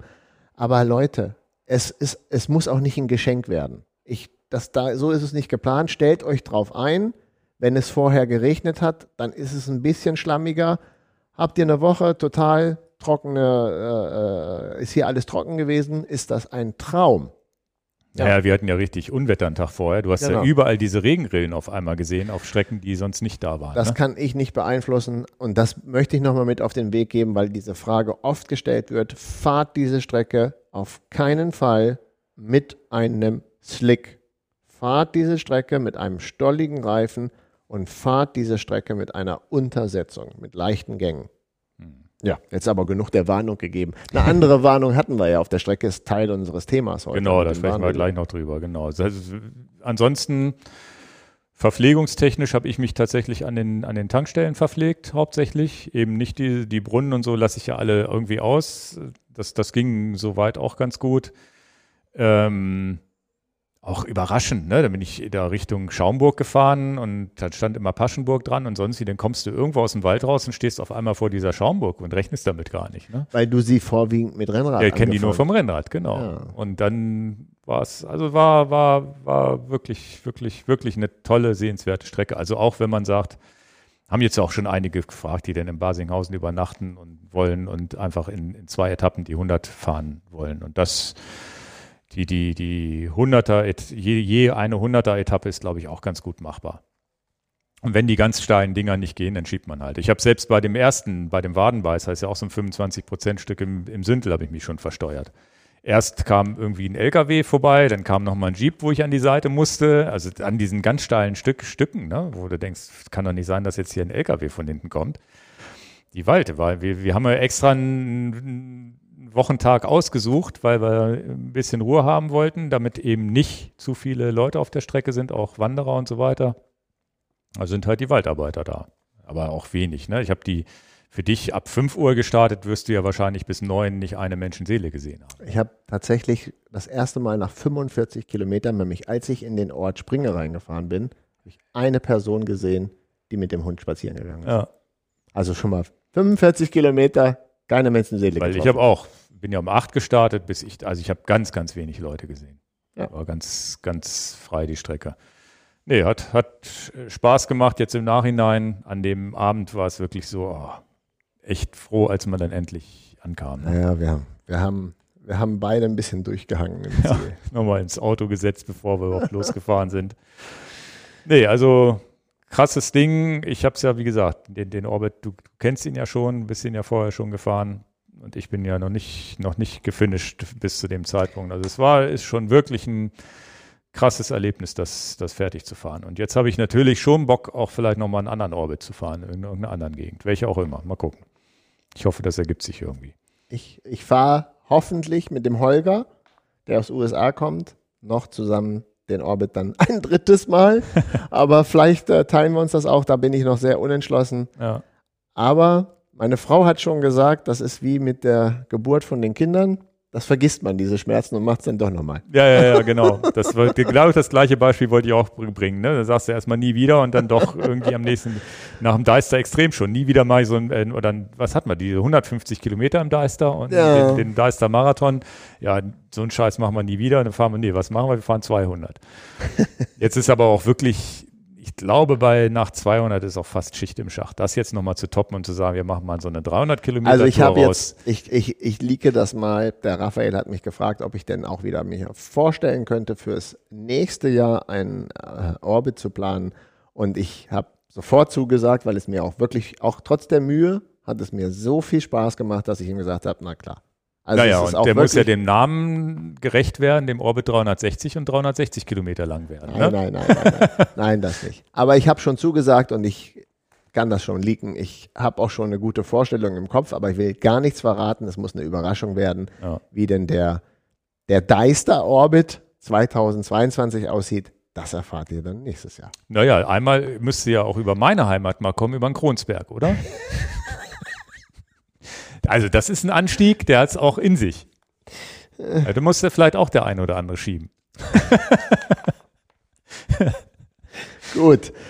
Du bist noch nie am Kronsberg gewesen, ne? Nein.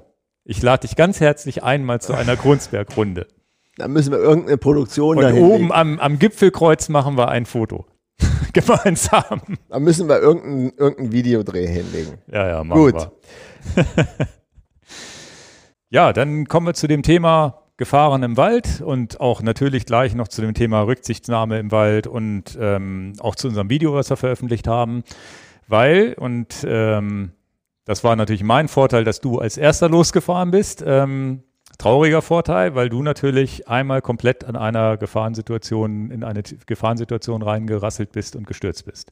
Ja, da ist, ähm, ich, ich bin die Strecke, ich kenne die Strecke jetzt ja nun in- und auswendig, aber leider ist ein, wahrscheinlich den Tag vorher oder zwei Tage vorher, ziemlich offensichtlich ganz frisch passiert, ein Baum, vielleicht so 20, 30 Zentimeter Durchmesser, umgefallen, komplett quer über den Weg. Und der Weg ist ein ganz normaler Wanderweg, nicht ein Trail. Also äh, Ingo blendet das bei YouTube da mal ein äh, und liegt natürlich komplett über den Weg, so dass ähm, die Überraschung auch noch ist, dass das hinter einer Kurve ist. Und ähm, ja, da bin ich ein ich würde gar nicht sagen, ich bin zu schnell dahin gekommen, aber ich bin halt normal den Weg gefahren. Keine Wanderer waren unterwegs. Man merkt schon, der Wald ist leer und ein breiter Gravelweg.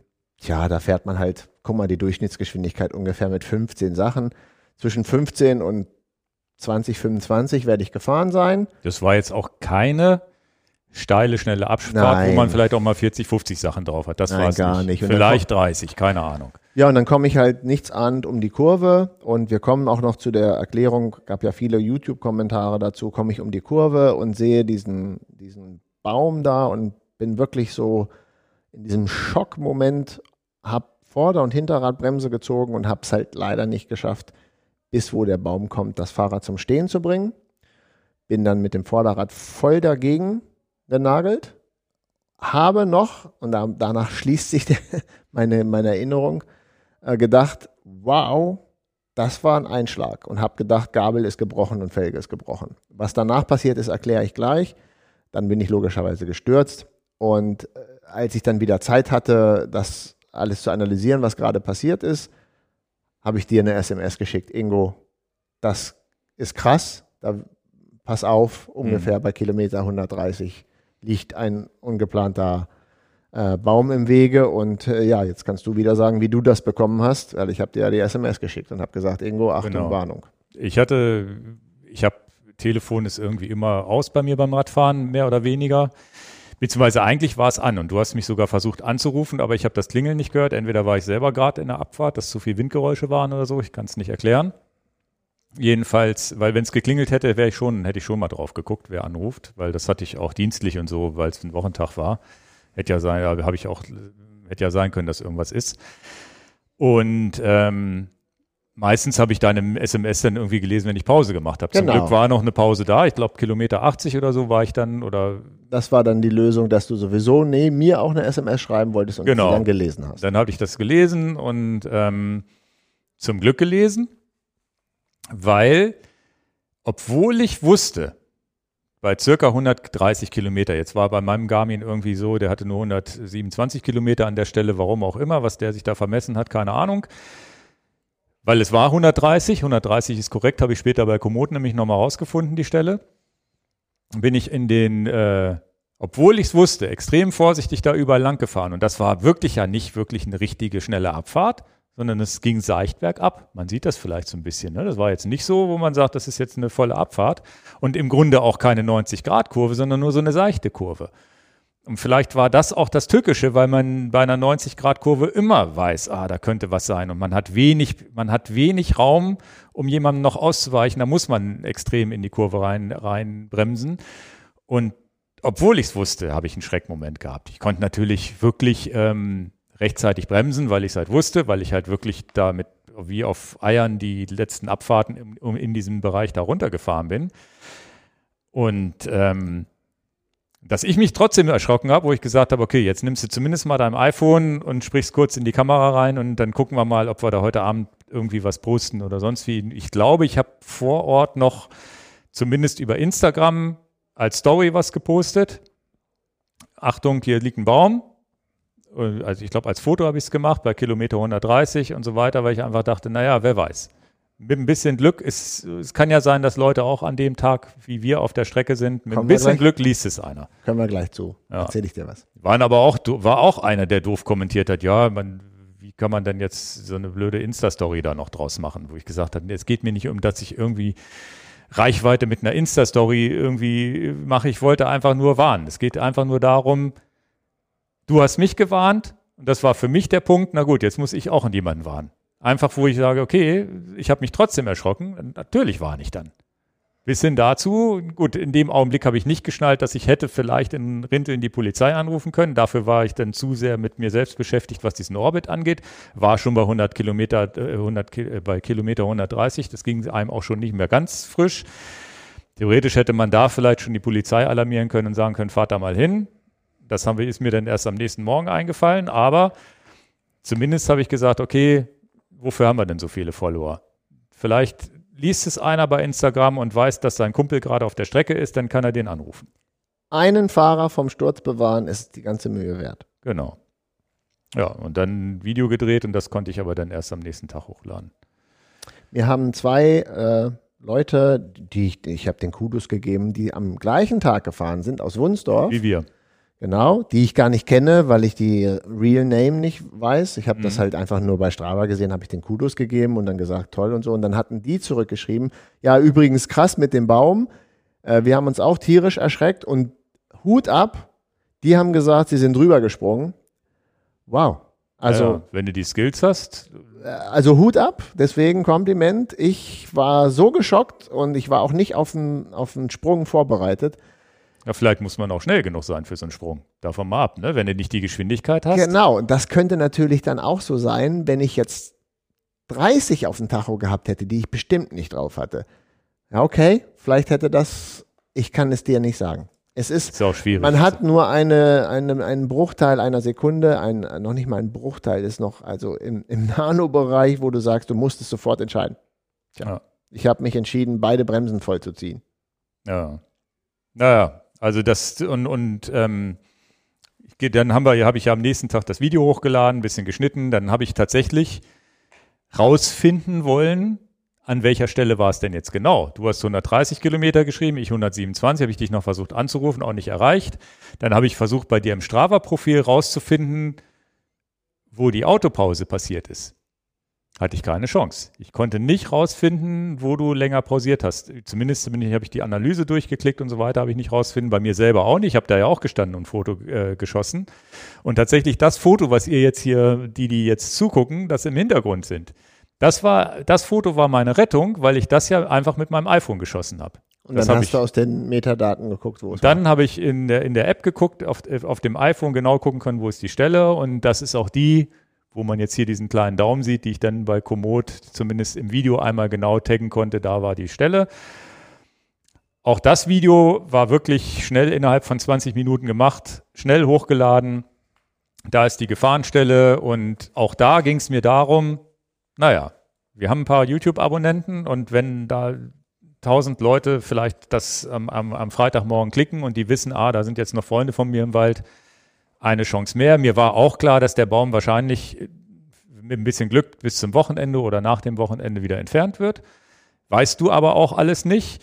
Und dann morgens äh, habe ich auch den ersten Kommentar gepinnt und habe gesagt, ich rufe jetzt mal die Polizei an und versuche da irgendjemanden hinzuschicken, der den wegmacht, weil das war der nächste Schritt. Erst das Video hoch, erst warnen und der nächste Schritt war einfach zu gucken, wen rufst du jetzt an? Dann war halt Polizei in Rinteln, war jetzt das Einfachste. Man hätte vielleicht den Förster auch rausfinden können, aber da weißt du auch nicht, Wer der Wie heißt denn das ist. Waldstück da überhaupt? Wem gehört das jetzt? Wer ist der Pächter? Keine Ahnung. Und die Polizei hat mir versprochen, sie schickt da einen Streifenwagen vorbei und äh, kümmert sich drum. Und wir haben jetzt auch schon das erste Feedback bekommen nach drei, vier Tagen, dass, dass sie dann, sich drum gekümmert haben. Dass es dann weggesägt wurde und so weiter. Was wirklich, wirklich enttäuschend war, waren manche Kommentare, wo ich gesagt habe, jetzt lade ich so ein Video hoch, dann schreibt einer, ja, ist gut gemeint, aber im Wald liegen nun mal Gegenstände und es kommen ja auch Personen entgegen und so weiter, wo ich wirklich gezweifelt habe, wie kann man, und das waren nicht wenige, wo ich wirklich gezweifelt, wie kann man denn jetzt dagegen kommentieren? Also ich habe sogar das Video bewusst dann gesagt, ich mache diese ganze Werbegeschichte, alles ausblenden und so weiter. Es geht mir nur um die Warnung. Ich will da ja nicht, nicht irgendwie wir haben es definitiv nicht nötig, mit so einem Video Klicks zu generieren. Gar nicht. Und es ist, äh, also es ist auch, hat mich auch wirklich ein bisschen traurig gemacht. Das war echt Wo Mist. ich die Leute denke, welches Problem haben die Leute auch daran, irgendetwas Negatives zu sehen? Ja. Man, man möchte was Gutes tun. Wir haben das nicht monetarisiert, um das, was, das Wort, was du sagen ja, wolltest. Es war nur eine einminütige Warnung und äh, wenn mir das nicht passt, ich brauche doch das nicht gucken. Also ich weiß gar nicht, wo das Thema ist. Also es ist mir schleierhaft, wie man, also das ist aber manchmal so, wir haben sehr viele po positive Kommentare bekommen ja. für unser Reifentestvideo. Da haben wir jetzt relativ viel negative Sachen bekommen, wo ich. Aber auch viel positive, die sich bedankt haben. So na, ist es nicht. Na klar, aber, aber, trotzdem muss es ja einen Anteil an Leute geben. Ich glaube, so viel Daumen runter haben wir selten. Wo ich ja, vor allem bei so einem Video, was wenig Klicks hat und wenig Daumen hoch kriegt worum, natürlich. Worum geht's denn? Ja. Also Leute, äh, und wenn ich nicht gestürzt wäre, dann, dann wäre ich vielleicht da nicht so sensibel dafür, aber über meinen Sturz kann ich ja gleich noch was sagen. Ja. Ist ja auch äh, tatsächlich noch was Interessantes dabei, aber ja, ist mir auch ein Rätsel. Also ist mir völlig unverständlich und dann kommen auch solche super schlauen Kommentare, die gar nicht wissen, wovon man erzählt, muss ich auch mal so sagen. Da bin ich auch in der Verteidigungsposition. Ja, was hättest du denn gemacht, wenn da Wanderer um die Ecke gewesen wären oder wenn da ein laufender Hund gewesen wäre? Das ist alles völliger Tünnef, weil darauf bin ich ja gepolt. Die sind in meiner, in meiner Blickrichtung ganz klar, dann weiche ich nach links und rechts aus. Wie gesagt, ich bin nicht mit 60 da gefahren, aber einem Baum, den ich nicht ausweichen kann, der wie ein, wie ein Fallbaum. Ja, selbst über, ein Gras, übers, über die, der Rasen, wo du sonst ausweichen könntest, liegt ist, der. Ist ja alles, man sieht das ja in dem Bild noch. Also es gab entweder du bringst die Karre vorher zum Stehen oder du springst darüber und kannst halt nicht an einem Hund rechts oder links vorbeifahren oder an einem Menschen. Und wie gesagt, wir reden nicht über Topspeed. Ja, erstmal das und wir sind ja nun walderfahrene Leute. Also das war ja dann auch, das sind dann so, so ein so ein Mountainbiker gesagt, ja, macht mal halt einen Bunny Hop und ist ja klar, dass da Bäume liegen und so weiter. Ist, ist ja schön, wenn man die Skills ja. hat, aber wir diesen Orbit fahren halt auch ganz normale Leute, die nicht ihr Leben lang über irgendwelche Hindernisse gesprungen sind. Genau, und es ist eine Gravel-Strecke und nicht und eine Freeride-Strecke. Es ist eine tückische Situation gewesen. Eben nicht die 90-Grad-Kurve, wo man nicht weiß, was dahinter kommt und vielleicht darauf gefasst ist, dass da was liegt. Und dann natürlich der Fokus, der ja, und das ist mein, meine Wahrnehmung, wenn ich um eine Kurve fahre, dann, dann, dann ist es ja so, dass ich, dass ich ja mit Personen und so weiter rechne und bremsbereit bin und so weiter. Aber das war ja wirklich so ein bisschen so ein peripherer Blick, wo man sagt, okay, da nimmt man jetzt die Personen wahr und ein bisschen der Untergrund noch und so weiter. Man guckt ins Kurvenäußere und der, der, der lag irgendwie so unglücklich von der Optik, dass man sich wirklich auch vorbereitet trotzdem noch erschreckt hat. Und so ein Video laden wir ja nicht hoch, wenn, wenn, wenn irgendwo ein Baum umgestürzt ist. Wie, wie oft wir, also wie auf der Strecke sind noch zehn andere umgestürzte Bäume, wo du rüber tragen musst, wo du aber das Problem nicht hast, dass du genau. dich erschreckst. Ja, und die beiden Jungs aus Wunsdorf, die da gefahren sind, äh, haben es ja auch nochmal bestätigt. Äh, zu, zufälligerweise an dem Tag war halt der Tag X und die dann darüber springen mussten. Und wenn sie nicht rübergesprungen wären, wären die auch gestürzt. Und das rechtfertigt, das ein Video hochzuladen äh, und wir müssen uns sowieso nicht rechtfertigen für ein Video, was wir hochladen. Wir haben uns halt gewundert. Ja, es war, wurde uns ja auch vorgeworfen, naja, man muss ja auch breite, breite Autobahn, man fährt da ja wie bescheuert da runter. Darüber so reden wir ja heute in dem Podcast zum das Thema Das ist ja auch ganz gut, dass wir das, das, das hat ja jetzt das Thema auch ein bisschen ermöglicht. das, von daher ist, kann man ja immer das Gute sehen bei solchen Kommentaren. Aber wo ja auch ganz klar ist, wir fahren seit Jahren mit unseren Gravelbikes im, im, im Deister und im Wald rum. Und wir haben noch nicht weiß ich nicht. Es gibt immer mal Situationen und dafür gibt es Unfälle, wo was Unvorhergesehenes ist. Es passieren unvorhergesehene Dinge. Das heißt, so ein umgestürzter Baum ist unvorhergesehen und da passiert halt auch mal ein Unfall. Das Risiko nehmen wir sowieso immer im Rucksack mit, wenn wir durch den Deister fahren. Aber wir sind jetzt auch viel unfallfrei unterwegs, viel mit den anderen Waldbewohnern, nenne ich es mal, Waldbenutzern, unterwegs, ohne dass irgendwas passiert. Und da diesen Vorwurf rauszuposaunen, so von wegen, ja, rücksichtslos und, und, und man muss doch sowieso damit rechnen, dass da Kinder um die Ecke kommen und so weiter. Ja, klar, aber das war eine Situation, die hätten wir nicht so erlebt, wenn sie nicht so gewesen sind, äh, wäre. Also wir wissen ja, wie es ist mit anderen Personen und anderen Radfahrern, die einem entgegenkommen und so weiter. Und machen es auch nochmal zum Thema dieses Podcasts ja. gleich mit dem Thema Rücksicht. Also kann ich mich schon ein bisschen, also ihr merkt schon, bisschen drüber aufregen, wo ich sage, naja, es war keiner von denen war wirklich vor Ort. Keiner kennt die Situation vor Ort, aber erstmal Cloud schlau daherreden. Ja, was soll denn die Warnung? Muss man sowieso mitrechnen, dass da ein Ast liegt. Wo ich denke, naja, Jetzt, jetzt wird der Ingo Du bist ja nicht der gestürzt ist. Also das habe ich ja im Video jetzt nicht genannt, weil ich nicht wusste, ob du das wollte jetzt auch nicht da gleich rauspauen. Ich habe es ja nur so unten im Untertitel geschrieben, dass du gestürzt bist. Wenn Dan stürzt, stürzt im Wald Und er ist ja nun einer, der Skill, der mehr Skill hat als ich zum Beispiel in, in, in Gefahrensituationen und so weiter. Dann weiß man auch ganz genau, dass das kein, kein, keine normale, kein normaler Ast ist, der da auf der Straße liegt. Das ist auch mal ganz klar. Und das muss, muss, weiß ich nicht. Deswegen fand ich das, ja, ich war ein bisschen enttäuscht und traurig über die Kommentare. Natürlich kriegen wir auch viel Zuspruch und das, das wiegt das dann wieder auf, aber es ist zumindest so, wo ich sage, unglaublich. Ja, aber damit ist jetzt auch gut. Aber das ist ja auch vielleicht mal ganz gut. Wir berichten ja auch jetzt, gerade dafür ist der Podcast da, weil wir dieses Zeitlimit nicht haben, über in Brackets gesprochen, behind the scenes, also wie ist dieses Reifenvideo entstanden, was haben wir erlebt, wir haben uns verschätzt und wie haben wir wie und was gemacht. Und dann ist es auch mal ganz gut, glaube ich, dass wir hier mal im Podcast berichten, wie es denn uns beiden geht, wenn man so denkt, Mensch, wie kann man das negativ kommentieren? Ja, ja. Es, da gibt es ja nur 100 Prozent etwas Positives dran zu sehen, wenn man Leute von einem Sturz warnen will. Aber so kommt es dann manchmal bei uns dann anders an und es war auch anders gemeint, das muss man auch fairerweise sagen von den Leuten. Ja, die haben das ja ernst gemeint. Die haben das ja ernst gemeint. Ja. Und dann viele dumme Kommentare prallen an uns ab, ganz offensichtlich. Das ist, je länger man in dem Business unterwegs ist, ist desto mehr kann man erkennen, was, was manchmal dumme Kommentare sind. Da gewöhnt man sich über die Zeit dran und stumpft ab. Aber das hat uns, habt ihr jetzt ein bisschen gemerkt und wir sind ja trotzdem noch lustig da drauf, aber wir, wir teilen das auch mal, wo man sagt, das war wirklich unangebracht. Naja. Fanden wir so ein bisschen komisch. Naja, aber wie gesagt, es waren auch Leute dabei, die jetzt sofort geschrieben haben, Gefahr existiert nicht mehr, hat sich erledigt. Finde ich auch sehr gut. Und ja. dieser Rückkanal, den hättest du ja auch nicht, wenn nicht ein paar Leute das gesehen hätten. Genau. Ja, und, und das habe ich jetzt auch heute, jetzt gestern nicht mehr geschafft, aber heute habe ich dann auch diesen angepinnten ersten Kommentar ich geschrieben. Ja gut, hat sich Baum erledigt, ist jetzt weg, Baum hat sich erledigt. Das ist ja auch wichtig zu wissen, dass man und wir kriegen so viel Feedback und äh, wir haben natürlich auch so viel Spaß mit unseren Videos und freuen uns, dass uns so viele Leute hier überhaupt bei unserem dummen Gequatsche zuhören, dass man auch mal was zurückgeben kann in so einer Situation und sagen kann, na gut, dann nutzt man mal diese Reichweite, dass man da irgendwas machen kann und dann kommen da irgendwelche, ja, ganz komisch. Ja. Das ist ein komisches Gefühl irgendwie. Kann ich nicht ändern und da können auch jetzt zehn Leute schreiben, ja, was, was regt ihr euch überhaupt auf? Aber irgendwann, irgend, manchmal trifft es einen dann doch, ah. wenn da das, das kommt vielleicht jetzt ein bisschen zu harsch rüber. Wichtig ist die Message, dass auch manche Sachen nicht komplett nur an uns abprallen. Ja? Wenn man mal so sagt, Mensch, da fühlten wir uns ein bisschen, habt alles gesagt. Du ja, auch. aber es ist ja auch so, wenn mal, ähm, wenn mal ein Podcast-Gast hier ist und dann geschrieben wird, ja, der gefällt mir nun überhaupt gar nicht, wie redet der denn? Wo ich denke, merkt er es noch, der Kommentator? Einfach so einen Menschen so runterzumachen? Also ja.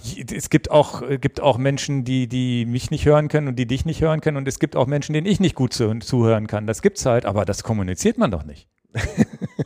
Also dann lässt man es doch einfach bleiben und sagt, naja, dann schalte ich um und, und guck was anderes. Also ist ja auch im Fernsehen so, dass man sagt, ja, oh, jetzt schon wieder die Maischberger, habe ich jetzt ja nun gar keinen Bock. Da gucke ich lieber den Lanz. Und dann gibt's genau die Fraktion, die umgekehrt sieht aber da, da, das, das behält man doch für sich, dass das man immer noch kundtun muss, irgendwie so ein Kommentar. Und der, derjenige, der zu Gast war, liest ja vielleicht auch mit. Und das lösche ich auch, ne? Ist euch ganz klar, sowas lösche ich auch sofort. Da habe ich auch kein schlechtes Gewissen. Ich bin ja wirklich sehr, gehe auch sehr oft und bin auch auf die Kommentare eingegangen, jetzt, die ich nicht so gut fand in diesem Warnvideo, wo ich dann auch nochmal zu schreibe und sehr freundlich obwohl ich es eigentlich vielleicht gar nicht so freundlich meine, zu schreiben, ja, das war jetzt ein bisschen doof, weil die Situation vor Ort war wirklich ein bisschen gefährlich und ich habe mich trotzdem erschrocken, antworte da immer sehr höflich drauf.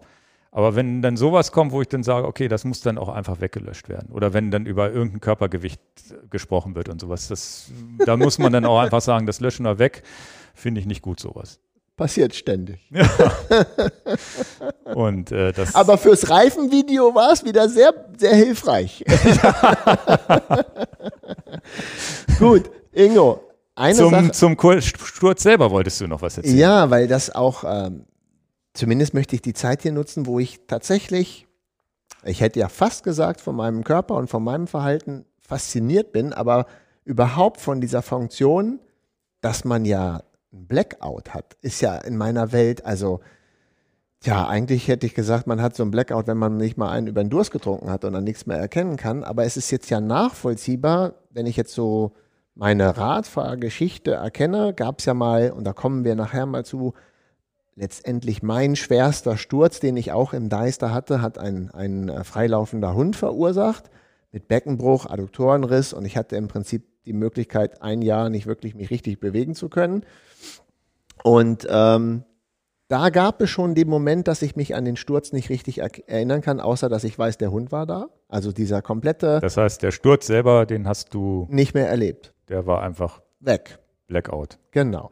Und danach Filmriss sozusagen. Filmriss. Und ähm, dann gab es nochmal diesen anderen Sturz, wo ich tatsächlich beim Radfahren äh, an der Schaumburg geteert einen kompletten Salto gemacht habe. Also wo ich wo nichts passiert ist, mir bis auf Abschürfung, aber es ist nichts gebrochen. Ich habe mein Vorderrad zerstört, ich habe meinen Lenker gebrochen, aber ich habe eingeklickterweise einen kompletten Salto gemacht und bin wieder richtig gelandet, aber dabei ist alles kaputt gegangen. Aber ich selber kann mich an den Salto nicht erinnern. Nur die hinter mir waren, können sich daran erinnern. Auch krass, dass ich diese Drehung nicht mehr weiß. Also ich, ich möchte das gerne sagen und das mit euch teilen, weil es mich auch ich bin ja kein Mediziner und ich kann das nicht ergründen, aber es ist faszinierend, wie wir Menschen, was da passiert. Und, und ich lade auch jemanden ein, mir da was zu schreiben oder meinetwegen sogar öffentlich hier zu machen, um das medizinisch mal richtig aufzuarbeiten.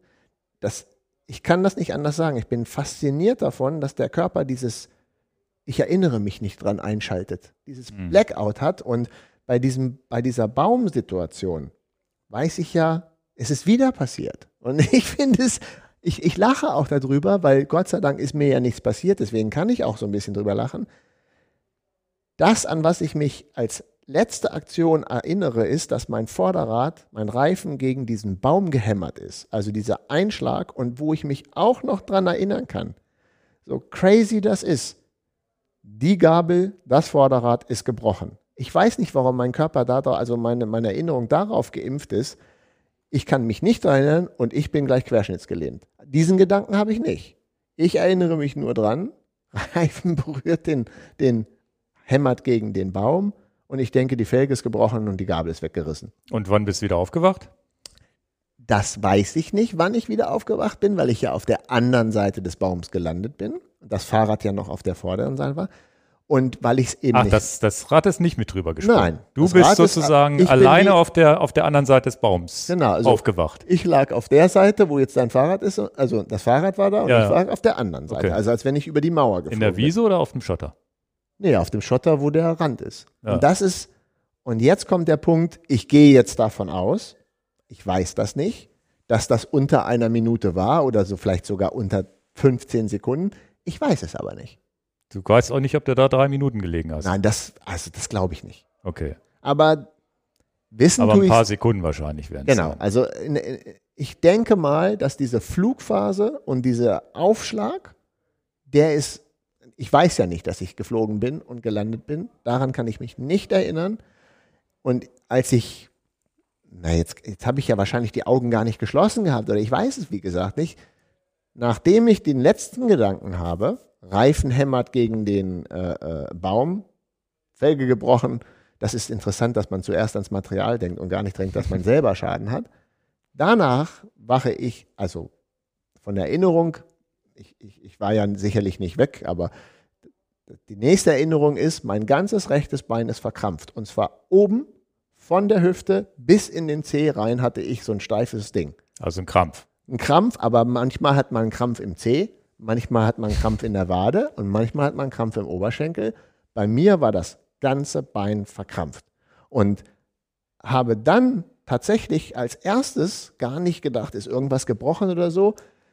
Naja, wer schon mal einen ganz schlimmen Krampf irgendwo hatte, der sagt, das ist auch echt kein Scherz. Versuchen, man kann sich nicht nach rechts, nicht nach links, nicht nach oben, nicht Naja, nach aber unten den bewegen. nimmt man ja nach so einem Sturz mit Kusshand. Den nimmt man mit Kusshand, aber das war, mein, das war mein Problem. Ja, ja. Ich habe gar nicht geguckt, bin ich auf dem Kopf gelandet oder sind die Hände gebrochen oder irgendwas. Ich hatte diesen Krampf und Halleluja hat der auch wehgetan. Und was auch krass war, ist, das linke Bein hatte das nicht.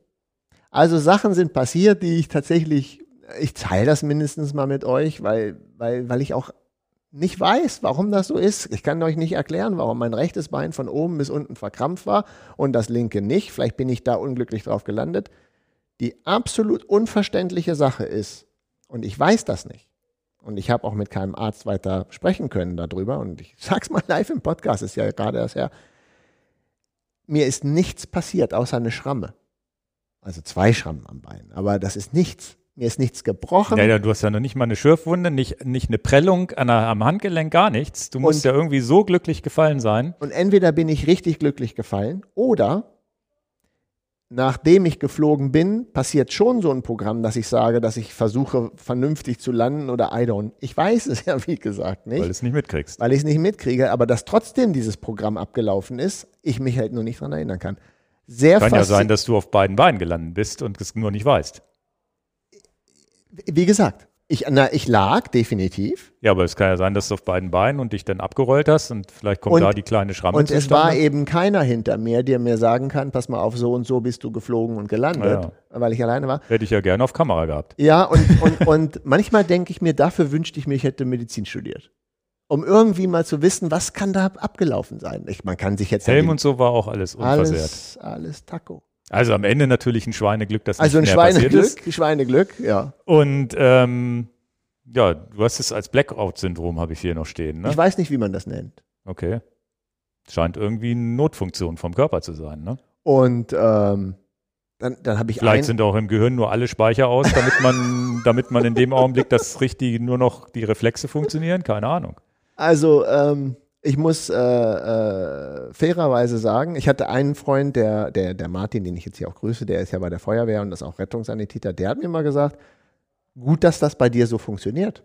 Hm. Dass dieses, dass dieses, dass du dich nicht daran erinnern kannst, dass diese Schutzfunktion bei dir auch funktioniert, wo ich immer denke, naja, okay, aber ich würde es schon gerne, ernsthaft, ich würde das gerne mal richtig verstehen. Das ist so ein Thema, finde das, ich beende das damit, mal langweilt vielleicht ja den einen oder anderen, ich finde das mega faszinierend, dass wir Menschen sind ja echt ein Wunderwerk. Naja. Für mich war es ein bisschen enttäuschend, weil Ha! ich kam unten an, hab dich getroffen, hab gesagt, na, wie war denn der Sturz? Und du konntest mir nichts erzählen. Also das ist echt krass, ne? wenn man dann sagt, ja, wie ist es denn gelaufen? Wie bist du denn aufgekommen und wieso hast du nichts und so weiter? Weil ich wusste, wir haben ja nicht weiter gesprochen. Ich wusste ja nur, du bist weitergefahren. Dann dachte ich, na gut, dann hat er im schlimmsten Fall vielleicht hier das Hatte ich dir der SMS geschrieben, ich kann weiterfahren. dass nichts weiter ist. Und aber dass es so wenig ist, hätte ich jetzt auch nicht erwartet. Ich dachte zumindest irgendwo eine Schürfwunde oder vielleicht ein dickes Knie oder was auch immer. Naja, und jetzt kommt aber die Sache, die auch noch kritisch ist. Ich hatte mir dann so ein bisschen dann auch die Felge angeguckt und die Gabel angeguckt und ich sehe nichts, aber das ist auch noch eine wichtige Information für die Leute. Das ist relativ, da, da könnte ich ja mal Selbstkritik äh, walten lassen. Das ist auch schon mutig. Natürlich musste ich noch 70 Kilometer fahren und es ist anspruchsvolles Terrain. Man hätte auch unterschreiben können, aus Sicherheitsgründen fahre ich nicht weiter. Aber krass, dass die Felge und so, das, ähm, das können wir ja auch beim Namen nennen. Ne? Du hattest jetzt eine MCFK-Felge drauf. Dass die das mitgemacht hat, ist ja auch krass. Und was ich, was ich auch vielleicht mal mache, ist eigentlich sehr privat, mache ich aber trotzdem. Ich habe danach sofort meine Frau angerufen. Hm. Das mache ich, äh, muss ich fast weinen. Das habe ich auch selten. Habe ich wirklich angefragt, ich wollte nochmal anrufen. Geht's euch gut? Ich wollte nicht sagen, dass ich gestürzt bin. Das muss ich meiner Frau ja auch nicht gleich so geben, aber ich habe einfach angerufen und gefragt, geht's euch gut? Und ich, na gut, das ist, das passiert super selten in meinem, in meinem Leben. Da bin ich vielleicht auch einfach viel zu sehr Macho oder viel zu sehr Kerl. Aber da hatte ich wirklich das Bedürfnis, ich rufe mal an. Man weiß nicht, ob man das Gespräch am nächsten Tag nochmal führen kann. Einfach nochmal, okay. Es also dann war es ja schon so ernst, dass du gemerkt hast, okay, da bin ich jetzt nochmal von der Also- Klinge gesprungen, in Anführungsstrichen. Wie gesagt, ich mache ja genau wie du sagst, ich mache ja auch drei Kreuze Glück gehabt zu haben. Ja, und dann muss man sich, und das kommt dann jetzt nochmal als Aufwärmung dann von Leuten anhören lassen, ja, man macht jetzt ein Video und sagt über Sturzgefahr, das ist doch hier nur so ein Baum. Ja, hätte auch das Ende sein können, dumm. Und wir wissen alle, wir Ja, spielen- zumindest hätte es ein Krankenhausaufenthalt sein können. Absolut. Ne? Oder ein gebrochener Arm will man auch nicht haben. Ne? Nimmt man dann vielleicht auch dankbar gegenüber einer noch schwereren Verletzung, aber es ist natürlich immer Naja, deswegen. das ist ziemlich privat, aber ich glaube, das ist auch mal so, so eine Sache, die vielleicht den einen oder anderen interessiert, äh, wenn ich schon sage, das passiert selten in meinem Leben, dass ich einfach nur mal meine Frau anrufe und sage, ich wollte einfach nur mal deine Stimme hören und mal hören, ob alles, alles gut ist. Ja. Naja, so, solche Momente gibt es halt und das ist ähm, für den einen mehr bewegend und für den anderen ist es normal. Ja, keine Ahnung. Gehört sicherlich in die, in die Top-Liste von Unfällen, wo Und ich habe Unfällen mit Olaf zum Beispiel, da bin ich auf einer Abfahrt aus der Kurve geschlittert, weggeflogen aus der Kurve, erinnere ich mich an alles. Da ist der Reifen weggegangen, ich habe den ganzen Oberschenkel aufgeschürft und alles. Das war auch ein schlimmer Unfall, aber der Kopf hat alles mitgekriegt. Vielleicht ist das so ein Schwerelos-Ding, dass der Körper dann das abschaltet in dem Augenblick, wo er merkt, ich bin im freien Fall. Ich kann, wie gesagt, I don't know. Naja, alle Mediziner da draußen, vielleicht kann der Professor ja auch einen Vortrag drüber. Mark Hölling, ne? Das war der Name. Da muss, nur ein, an, da, muss nur ein anderer, da muss nur ein anderer Professor jetzt helfen, ne? genau. weil ich war auch nicht beim Hausarzt und habe auch keinen Neurologen gefragt. Na gut. Gut, aber Thema haben wir deswegen ja heute raufgenommen, weil wir eigentlich auch dachten, Mensch, Rücksichtnahme im Wald, da könnten wir ja vielleicht auch viel drüber erzählen, wie sich das bei uns so entwickelt hat. Und Genau, vor allem, wenn man uns das vorwirft, dass wir es nicht, äh, nicht, nicht, nicht machen. Ne? Aber es gibt, gibt so als kleines Intro zum Thema Rücksichtnahme im Wald, und das ist äh, jetzt nicht nur auf den Wald bezogen, das ist mir vorhin nochmal aufgefallen, ne, als wir darüber gesprochen haben. Du bist Autofahrer ganz klar, irgendwann nervt dich immer ein Radfahrer oder irgendein Fußgänger, der bei Rot über die Straße geht oder was auch immer, ne? Oder zu weit links fährt, keine Ahnung, ne?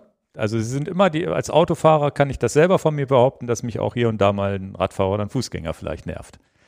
Genauso bist du als Radfahrer genervt natürlich von den Autofahrern, die irgendwas falsch machen, die dir die Vorfahrt nehmen, was auch immer, oder Fußgänger, die dir vor die Nase laufen. Ja, und dann als Fußgänger genau das, wieder das Gleiche. Bist du natürlich voll genervt von diesen ganzen Leuten, die mit dem Rad so schnell an dir vorbeifahren oder mit dem Auto schnell an dir vorbeifahren oder auch dir, dich nicht rüberlassen, was auch immer, der Zebrastreifen. Das ist immer so ein beliebtes Ding, wo Autos ja nicht merken, dass du rübergehen möchtest, manche zumindest. Und ähm, ja, da haben wir im, in Vorbereitung über die Sendung ich gesagt, naja, egal in welcher Position du bist, du bist immer irgendwie der Doof, weil dich einer nervt, wobei du natürlich als Autofahrer in einer relativ komfortablen Situation bist und als Fußgänger in der schwächsten, Position. Und da haben wir beide irgendwie, sind wir drauf gekommen, dass man ja eigentlich, wenn man ADAC-Fahrertraining macht, eigentlich die Leute auch mal äh, irgendwie eine Stunde auf die Landstraße mit, dem- mit dem Fahrrad schicken Hatten müsste. wir im Vorgespräch drüber gehabt, die Idee finden wir super. Ja, weil eins ist klar, die Leute, die uns auf der Landstraße als Radfahrer zu eng überholen oder uns anhupen oder sonst wie, die sind noch nicht in der gegenteiligen Situation gewesen. Die kennen das nicht, als Radfahrer doof überholt zu werden und angehupt zu werden, wie scheiße das ist. Ist eigentlich müsste man das zur Pflicht machen. Das sind meistens, und ärgern wir uns natürlich auch drüber, das sind dann meistens Leute, die sitzen da mit schlecht gelauntem Gesicht in ihrem Auto und mit ihrem kleinen Füßchen am, am, am Gaspedal und, und merken gar nicht, wie doof sie eigentlich dem schwächeren Verkehrsteilnehmer gegenüber sich gerade verhalten. Und ähm, so ist das und so müssen wir natürlich als Radfahrer auch. Und das kann man uns sicherlich vorwerfen oder kann man mir definitiv einen Vorwurf in meiner Radfahrvergangenheit machen, dass man das nicht so auf dem Schirm hatte, wie doof das ist, als Wanderer im Wald zu, zu marschieren und dann fährt da einer mit 40 Sachen an einem vorbei. Noch schlimmer vielleicht mit 50, 60 Sachen. Das habe ich nie gemacht, ne? Aber selbst mit 40 Sachen bei einer Abfahrt im Deister an Wanderern vorbeizufahren, ist für den, der da zu Fuß langläuft, immer schon ein komisches Gefühl, finde ich. Und ändert sich natürlich sofort, haben wir auch im Vorfeld gesprochen, wenn hier zwei Familienväter sitzen mit zwei Kindern an der Hand, dass du sagst, man könnte, der könnte auch mal ein bisschen bremsen. Ja. Also ändert sich natürlich sofort die Perspektive. Jetzt bist du der Papa, jetzt hast du zwei Kinder an der Hand und gehst im Wald Und als spazieren. Student ohne Kinder ist dir das, vielleicht hast du das noch gar nicht so auf dem Schirm. Das ist, Wo wir denen jetzt nicht einen Vorwurf machen wollen, nur das ist ja klar, du hast die Situation so noch nicht erlebt, wie shitty das ist, wenn dann der Downhiller komplett an dir vorbeifliegt. Ja, ja. Ne? Deswegen, also da muss man definitiv, ja, muss, ist, ist ja unser Appell an uns selber und, und ich glaube auch in den Jahren werde ich immer rücksichtsvoller und ich glaube auch das Zusammenleben im Wald verändert sich so ein bisschen oder ha- hat sich so ein bisschen verändert, weil erstens in dem Augenblick, wo wir als Radfahrer rücksichtsvoller sind, sind die, die, die Fußgänger auch rücksichtsvoller, gehen vielleicht mal ein Stück eher zur Seite und meckern nicht rum und nehmen auch ihre Hunde zur Seite. Hundebesitzer sind natürlich auch immer, immer, immer so, ein, so, ein, so ein Gefahrenpunkt im Wald oder Möchte ich etwas, gerne nachher man, was drüber erzählen. Etwas, genau, wo man ein bisschen Rücksicht nehmen muss. Und ich habe das Gefühl, dass da momentan zumindest durch Corona ja auch viel mehr Leute im Wald unterwegs sind, auch viel mehr Radfahrer, auch viele mit T-Shirt, flatterndem T-Shirt und ohne Helm, die da rumfahren, die dann gar nichts mit Radsport zu tun haben. Aber da ist auch viel Bitte und Danke dabei. Äh, Zumindest äh, erlebe ich das ganz viel. Ich selber bedanke mich immer, wenn jemand Platz macht. Die Leute bedanken sich zurück, wenn man geklingelt hat oder gerufen hat. Ich habe jetzt mittlerweile auch am, am, zumindest am White so eine Klingel dran, seitdem diese, diese Nock, äh, ich habe die hier auch irgendwie mal, diese, diese Nock-Klingel, ne, diese kleine hier, die, die, die ist ja immer zu leise gewesen. Und die aktuelle Version, nicht auf Lager, müsst ihr euch E-Mail-Adresse einmachen. Das ist so ein kleines Ding, was man so am Lenker dran machen kann, unauffällig. Die ist jetzt endlich auch laut, sodass es nicht mehr nervt, eine Klingel am, am, am Rad zu haben. Und selbst die, seitdem ich mit der Klingel fahre, habe ich noch ein, kriege ich noch mehr positives Feedback, dass die Leute sich bedanken, dass ich einfach geklingelt habe. Wo ich vorher mal gedacht, viele natürlich immer, wenn du dann keine Klingel dabei hast und rufst vorsichtig, ja, du kannst nicht klingeln, ne? das hörst du natürlich auch gerne mal, wo ich sage, ich habe doch gerufen wenigstens. Also das ist mir immer ganz, es ist mir wichtiger, auch oft als wichtiger als meinen Mitfahrern. Ich rufe relativ weit vor, relativ von weit hinten schon, um die Leute nicht zu erschrecken. Dann haben die auch genügend Zeit. Weil das Witzige ist ja immer bei Fußgängern, ich weiß gar nicht, ob man selber auch so ist. Weil ich, ähm, vielleicht ist man selber auch so, aber wenn man so aus Radfahrerperspektive einen, einen ähm, Fußgänger warnt oder, äh, oder klingelt, das Erste, was ja passiert, ist erstmal, dass die hin und her springen und sich erstmal umdrehen. Was passiert denn überhaupt? Also man ist es ja nicht so als Fußgänger, dass man sagt, na gehe ich mal schnell nach rechts, weil jemand von hinten klingelt, ohne zu gucken. Sondern erstmal passiert ist ein riesen Tohuwabo, gerade wenn es viele Leute ich, sind. Ich, ich nenne das immer einen Sortierungsprozess. Genau. Wo, wo bin ich, wo ist der andere? Ja, und der, der Witz ist, da habe ich mich auch, ich, ich mache, also es ist ja kein Vorwurf, aber ich finde es dann wirklich lustig und denke mal, naja, da, bis, bis die sich dann überlegt haben, auf welche Seite sie jetzt springen und so weiter, äh, das kann ja noch ein bisschen dauern und man fährt ja auch äh, entsprechend rücksichtsvoll. Und äh, was wirklich doof ist, wenn Fußgänger das auf einmal nicht mehr machen. Das heißt, du, ich klingel ja auch bei Fußgängern, die genug Platz links halten, wo ich sage, könnte ich auch einfach dran vorbeifahren, kriegen sie ja eh nicht mit. Berghoch ist das auch so, dass man nicht immer klingeln muss, weil die hören einen ja von hinten und so weiter. Man kommt ja auch langsam ran. Bergab ist es ja immer so, die erschrecken sich ja, wenn von hinten einer rangerauscht kommt. Macht man auch nicht, ohne zu fahren, ohne Vorsicht zu rufen. Aber wenn du dann klingelst und es, die gucken sich nicht um und machen irgendwas, da denkst du schon, oh, haben die nicht gehört, klingelst du nochmal und so weiter. Und dann haben die dich gehört, aber die sind dann so gehen halt einfach rechts weiter und wissen ja, dass genug Platz ist. Deswegen, eigentlich ist dieses, dieser Sortierungsprozess auch nicht ganz doof, dann weiß man wenigstens, dass sie mitbekommen haben, wenn, wenn man von hinten kommt. Aber das ist so das Verhalten und umso, umso enttäuschter ist man natürlich auch um die Kommentare, wenn man sich schon rücksichtsvoll verhält und immer Danke sagt. Und das kriegt man auch, glaube ich, in manchen Videos von mir mit, dass ich, äh, dass ich immer mal wieder dieses, das lasse ich in den Videos bewusst drin, wenn ich an Leuten vorbeifahre und mich bedanke, dass die Platz gemacht haben, einfach ja, um die Idee vielleicht auch nach draußen zu tragen. Und ja, da ist so, so glaube ich, das, das ist so das Wichtigste. Und natürlich muss man vorausschauen fahren und so weiter, aber auch selbst wenn man Leute sieht, dass man sagt, okay, wenn ich jetzt bergab auf die Bremse gehe, von 50 auf 30 oder 25 runterbremse, bin ich immer noch schnell, vielleicht, und fahre immer noch mit einem hohen Tempo. Aber wenn die Leute sich nicht erschrecken und wenn Kinder dabei sind, dann muss ich halt ausklicken und sagen, ich fahre da ganz langsam vorbei. Und das ist genau wie beim Auto auch, wo ich denke, naja, warte doch zehn Sekunden und überhole mich dann mit dem großen Bogen, aber nicht, wenn der Gegenverkehr kommt. Du musst ja nur das Gaspedal anticken. Es kostet dich ja gar keine Kraft. Also du musst ja kein Gel trinken, um jetzt mehr Kraft zu haben, um dann den Radfahrer überholen zu müssen. Genauso ist es doch bergab so, dann bremse ich halt bis auf fast null runter es kostet mich ja keine Kraft bergab. Ich kann ja wieder beschleunigen. Geht doch alles. Also das so dieser kleine Appell. Und ja, in diesem Podcast, ich glaube, viele unserer Hörer und die Zuschauer von diesem Warnvideo sind ja sowieso die vorsichtigsten auf der ganzen Welt. Das heißt, die hätten die Warnung für den Baum ja gar nicht gebraucht. Das heißt, viele wissen ja, wie man es richtig macht, aber es ist ja so, ich glaube, das ist so der Weg, den man irgendwie gehen muss, sich in die andere Situation reinversetzen.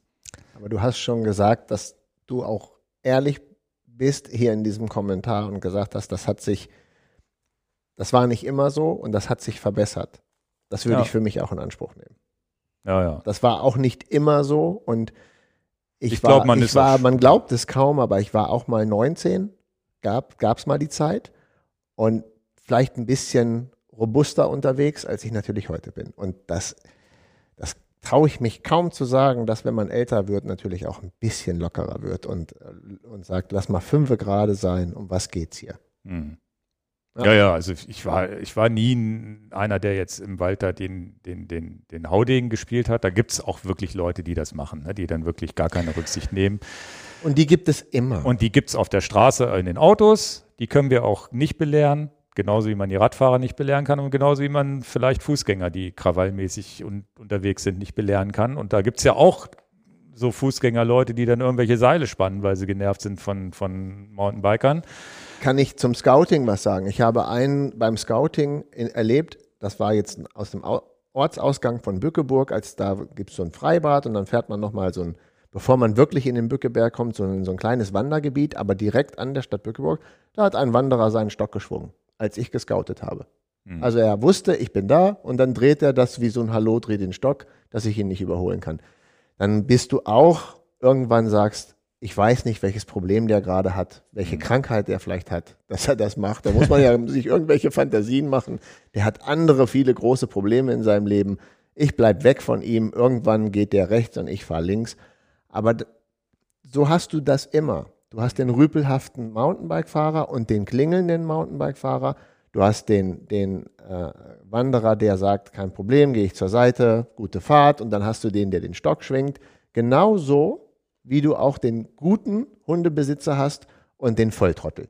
Mhm. Also, die, also ich kann natürlich, muss ich auch wirklich sagen, wenn ich eine, wenn ich eine Lanze für Hundebesitzer aufbrechen soll, die Mehrheit der Hundebesitzer hat die Hunde unter Kontrolle. Ja, und heute, heute mit ganz anderen Mitteln, also es ist ja nicht nur die Leine, sondern die haben immer irgendwie ein Leckerli und dann machen die Sitz oder was auch immer. Also und es geht ja auch nur, so wie wir Signal geben müssen, dass wir angerauscht kommen, geht es ja vom Hundebesitzer, braucht man ja nur das Signal. Ich habe den Hund ja. unter Kontrolle und wie oft ich Leute, und ich habe meinen, Entschuldigung, dass ich mich überschlage, aber in der Wortwahl, den schwersten Sturz hatte ich ja nun mit einem nicht angeleinten Hund, der mir aus dem Gebüsch rausgesprungen ist und direkt vor mein Vorderrad gegangen ist. Und da kam es natürlich zu schweren körperlichen Verletzungen und natürlich gab es dann letztendlich eine, eine Aussage eins zu eins, dass das ältere Ehepaar gesagt hat, wieso?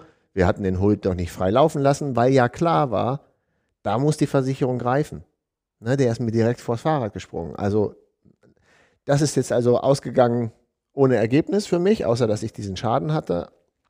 Und dann könnte ich ja denken, und so bin ich nicht gepolt, aber ich könnte so denken, Mensch, Hunde müssen immer an der Leine sein, immer, immer. Ich erlebe natürlich, und das ist auch Teil der Wahrheit, auch nach wie vor Hunde, die so gut erzogen sind, beim Härchen zu laufen, ohne Leine, wo ich sage, das ist aber auch völlig okay. Und, äh, und auch wenn dann natürlich im, in Deister oft Leinenpflicht gilt, gerade zu gewissen äh, Jahreszeiten, bin ich dann auch wirklich wieder verblüfft, wo das Frauchen Herrchen sagt, du musst jetzt hier Sitz machen und der sitzt dann ganz und guckt das Herrchen ins Gesicht, nimmt mich gar nicht wahr. Mann, bin ich fasziniert von Leuten. Toll. Also ja. dann bin ich jetzt nicht auf Krawall gebürstet. Es geht ja. Also ich habe wenig, wenig wirkliche Probleme mit Hundebesitzern, zum Glück. Auch am Kronsberg, wo ich unterwegs bin, da ist ja nun wirklich, das ist ja der Berg für, für alle, die da mit, sind viele, viele mit Hunden unterwegs. Da habe ich nun auch gar kein Problem. Und ich mache mich aber halt auch, wie gesagt, auch immer irgendwie bemerkbar. Genauso auch Pferde, ne? Also, also vor Pferden habe ich Angst, habe ich ja schon mal gesagt. Pferde auch immer, wo ich auch sage, wenn ich von hinten ans Pferd komme, dann auch ganz rufen und bloß nicht mit übermäßigen Geschwindigkeitsüberschuss, dass das Pferd denkt, es wird irgendwie gejagt und sonst wie, weil das, die haben die, die Besitzer meistens auch im Griff, aber du weißt es nicht. Und da bin ich, ich finde Tiere und Kinder das ist vielleicht auch gar nicht schlecht, das hier nochmal als Appell, weil wir vielleicht auch Zuhörer haben, die vielleicht da noch nicht so fokussiert waren oder noch keine schlechten Erfahrungen gemacht haben. Da ist es, glaube ich, immer gut, da mal das zumindest mal anzusprechen. Auch wenn es vielleicht eine Selbstverständlichkeiten sind, über die wir hier reden. Ne? Ja, aber wie gesagt, bei Pferden habe ich auch, also unabhängig, dass ich nicht will, dass das Pferd durchgeht mit dem Reiter oder der Reiterin ja. da, aber ich habe auch wirklich mega Respekt, dass dieses Pferd mich umtritt und niedermacht. Also ja, wirklich Sorge. Also ich habe ein bisschen das Gefühl, dass die letzten Jahre sich alles in allem ein bisschen gebessert haben, weil einfach ich habe das Gefühl, die Hundebesitzer haben andere Erziehungsmaßnahmen oder andere Hundeschulen oder da wird das vielleicht auch äh, dadurch, dass das Radfahraufkommen und das Wanderaufkommen größer geworden ist in den letzten Jahren in den Wäldern, dass da einfach was passiert ist, dass da auf der, auf der anderen Seite auch drüber gesprochen wird und sagt, ja, wenn Jogger kommt, wenn Radfahrer kommt, macht das hier mit dem Hund und bringt ihm bei, vielleicht Sitz zu machen und gebt ihm danach ein Leckerli. Das, das ist so eine, so eine Prozedur, die ich jetzt ganz oft festgestellt habe. Hundebesitzer können das ja vielleicht mal kommentieren. Vielleicht gibt es da ja wirklich was, auch, auch, auch da eine Art Fahrschule für die Hunde. Und ich glaube, auf unserer Seite, auf der, auf der Mountainbike-Seite, die nehme ich jetzt mal mit. Und wir als Graveler sind ja relativ frisch noch dabei, aber da, auch dadurch wird es mehr im Wald. Sieht man auch immer mehr Radfahrer. Ich glaube, wir sind auch ein bisschen. Naja, aber erstmal festzustellen ist ja durch diese blöde Pandemie, gerade 2020, was da im Wald an Mehrverkehr ist von allen Verkehrsteilnehmern, also Fußgänger, Mountainbiker, Radfahrer. Ja, also da, da, da muss viel mehr Rücksichtnahme herrschen. Genau. Weil es auch einfach viel mehr Verkehr ist. Und es ist am Ende so, das ist nichts, was durch den Staat reguliert wird, wo gesagt wird, hier, ihr müsst jetzt rechts gehen und links gehen und Klingelpflicht und Rufpflicht und Warnpflicht. Das ist was, was wir Menschen selber lernen müssen. Und wo wir, glaube ich, über Erfahrung das lernen und ja, wir geben das jetzt hier mal im Podcast weiter, man spricht da vielleicht mal im Bekanntenkreis drüber, man er, er, erlebt es und man, man, man ärgert sich mal auch über jemand anders und merkt dann zu Hause, na ja, ich hätte vielleicht auch nicht ganz so schnell da an dem vorbeibrettern müssen. Vielleicht hat er sich ja so zu, zurecht geärgert, ne? aber im, in, in dem Augenblick ist man ja vielleicht erstmal so, wo man sagt, was will der überhaupt? Ne? Immer dieses typisch Deutsch, so von wegen einen, äh, einen, einen irgendwie auf, auf, auf seine Fehler aufmerksam zu machen. Das können wir Deutsche ja sehr gut. Ja, und so, glaube ich, entwickelt sich das ganz gut. Und ähm, ja, und ich glaube nicht, dass wir zu den, zu den Rüpeln gehören und ähm, ich, wir sind schon vorsichtig in den Kurven. Aber was ist mir jetzt beim Orbit auch passiert? Ich bin berghoch gefahren, eine Steigung, der ganze ja. Wald war leer. Also muss ich auch zugeben, du kannst ja noch so rücksichtsvoll sein, aber du träumst, Du fährst auf der linkeren, besseren Spur, weil du denkst, naja, rechts ist alles matschig und war ja auch Regen und sonst wie war ich einer Pfütze raus, kommt ein Mountainbiker entgegengebrettert. Ja, und der, und der kam auch mit 60, wahrscheinlich mit 50, 60 Sachen um die Kurve, wo ich nicht mitgerechnet hatte. Ähm, da habe ich mich aber zehnmal entschuldigt, obwohl er schnell unterwegs war. Und äh, damit muss ich natürlich auch rechnen. Ich muss natürlich auch rechts fahren. Das ist Gott sei Dank gut gegangen. Wir haben das ist das Schöne gegenüber, gegen, gegen, das, da sieht man wieder, wie, da passieren trotzdem Fehler im Wald. Ich bin langsam links berghoch gefahren, er ist vielleicht ein bisschen zu schnell bergunter gefahren. Aber im Gegensatz zum Baumstamm hatte man noch die Chance auszuweichen, wenigstens. Gutes Beispiel. Ja, das, das muss man, deswegen finde bin ich, stehe ich immer noch zu dieser Baumstandwerbung. Ich stehe aber auch dazu und habe mich tausendmal entschuldigt bei dem Mountainbiker. Vielleicht hört er ja zu, keine Ahnung, wahrscheinlich nicht. Sonst hätte, hätten hätte, der war, der war netterweise auch noch nett dabei. Er konnte dann nach rechts steuern, so ein bisschen in, ins Dings rein. Ich bin nach rechts gesteuert. Also wir haben beide alles richtig gemacht. Habe ich mich aber auch entschuldigt und er war auch zum Glück nicht sauer auf mich, weil es war, wäre definitiv mein Fehler gewesen. Und da kann man, das ist wieder das beste Beispiel dazu. Selbst jemand, der sich für rücksichtsvoll hält, dem passiert dann so ein Kackfehler. Fährt dann links und, und hätte auch schief gehen können. Wir hätten auch zusammenrasseln können. Weil ja, aber, aber die, die, die, die Message ist ja, fehlerfrei sind wir mal nicht. Ja wer ist denn schon fehlerfrei? Ja, ja, aber das ist ja jetzt ja nicht, hast es ja nicht mit ab, du hast es ja nicht mit Absicht gemacht, jemanden in Gefahr zu bringen. Du hast halt in dem Moment halt gesagt, rechts ist es schlammig, ich fahre links. Ja, ja, oder halt einfach, man ist natürlich auch wirklich ein bisschen am Limit an, in diesen Situationen. Krass war das, wo ich dann auch dachte, naja, war auch nicht mit zu rechnen. Also jetzt im Nachhinein, nach den ganzen Kommentaren, ist der natürlich zu schnell gefahren. Aber eins muss man auch sagen, die Reaktionszeit, und das muss man auch dem nochmal zugunsten zu, zu dieser Vorsichtigkeit, äh, Menschen, Schritte und sowas, das hörst du. Einen liegenden Baum hörst du nicht. Das ist auch wieder ein Unterschied, wo man sagt, naja, vor so einem Baum zu warnen ist nicht so blöd, weil den, du hörst die Gefahr nicht. Wenn du da, es kann natürlich auch sein, dass du die Menschen nicht hörst, aber diesen Mountainbike-Fahrer, den habe ich natürlich dann, als die Situation entstand, waren da noch 20, 30 Meter Platz. Er musste zwar bremsen und ich musste sehen, wo fahre ich jetzt hin und so weiter, aber man hat gehört, da kommt was.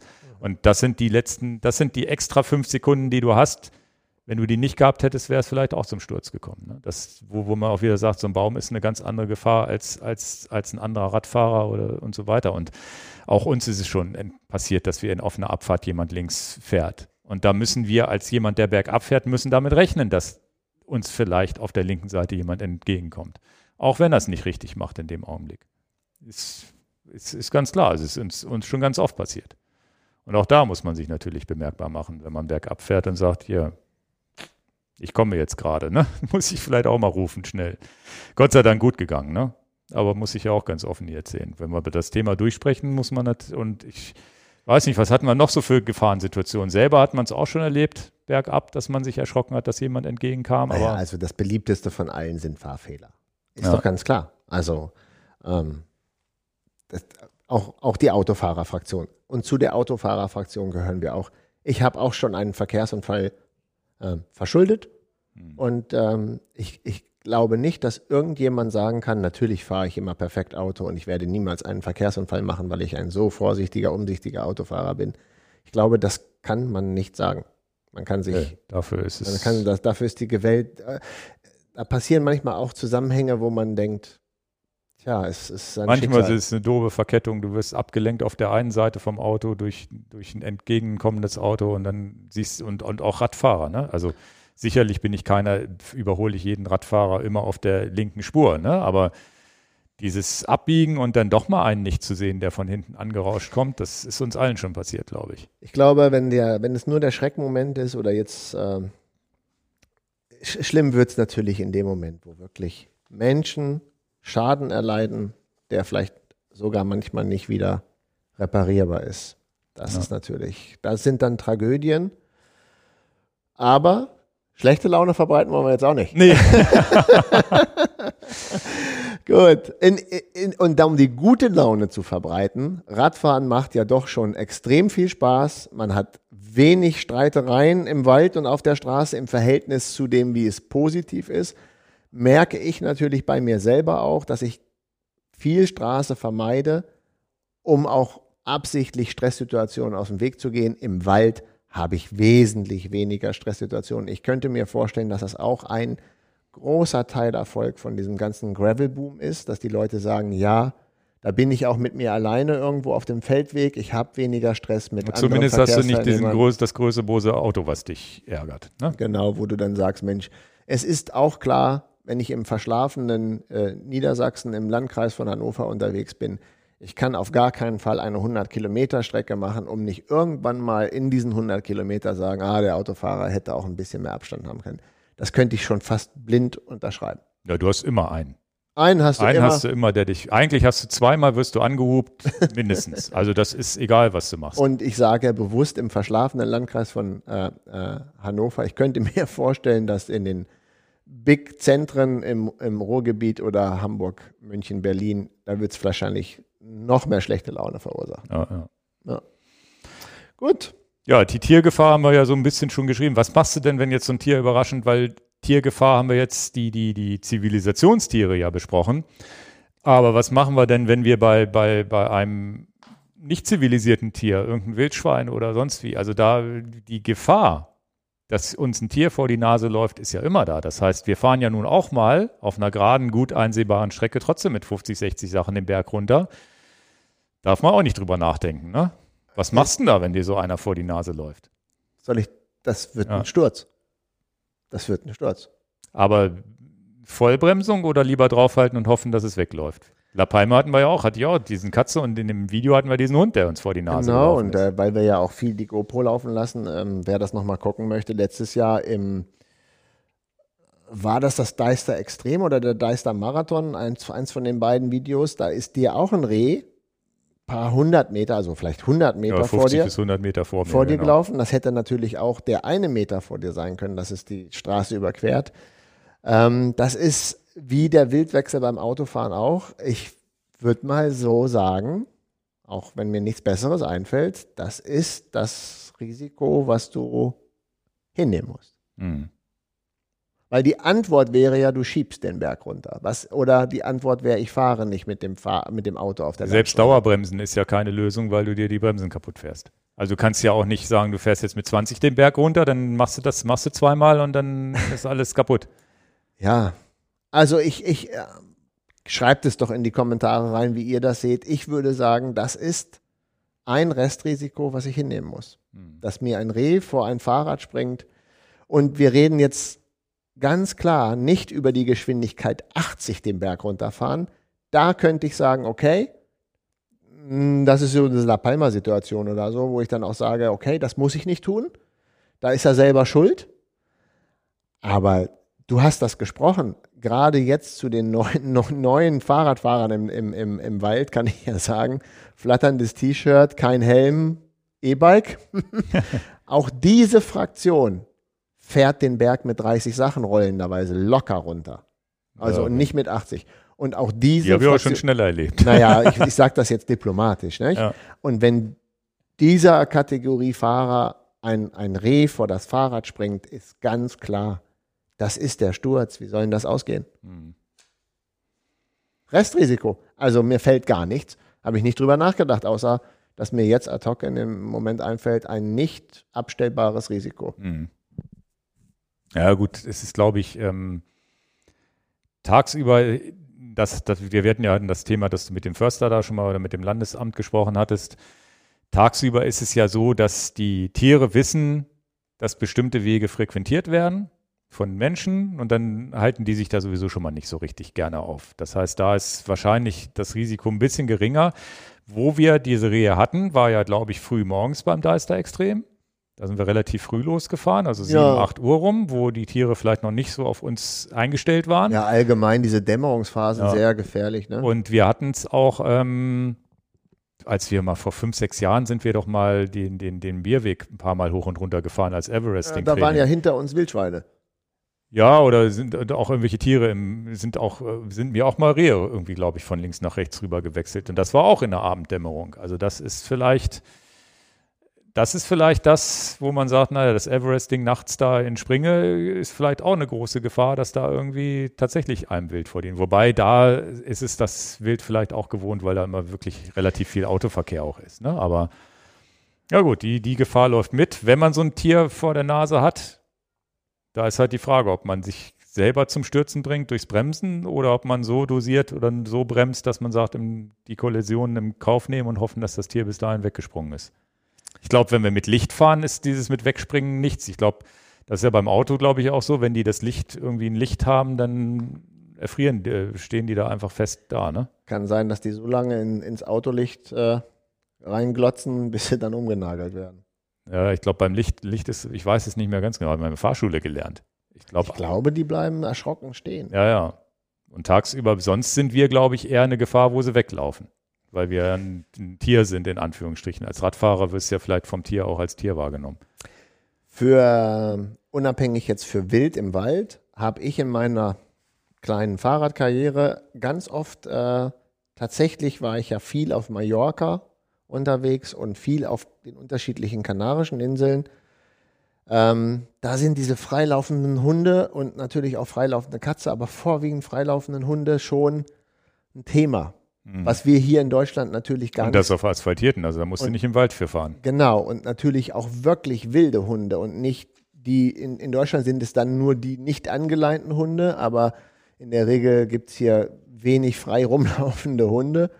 Äh, und auf das auch nochmal so, gerade wenn man jetzt zum Beispiel das in Deutschland nicht so gewöhnt ist und dann macht man seinen einwöchigen oder zweiwöchigen Fahrradurlaub auf Lanzarote oder auf wo auch immer oder jetzt die, oder Mallorca, da muss man sich auch ein bisschen umorientieren, äh, dass man da auch nochmal drauf achtet, hey, wenn ich da in so einem Bergdorf unterwegs bin, garantiert laufen in so einem Bergdorf Hunde frei rum. Mhm. Also die Erfahrung habe ich gemacht. Das ist so mein Feedback nochmal, wo man sagt, da kann man sich auch ein bisschen darauf einstellen, dass das mal so passiert. Ja, ja. ja.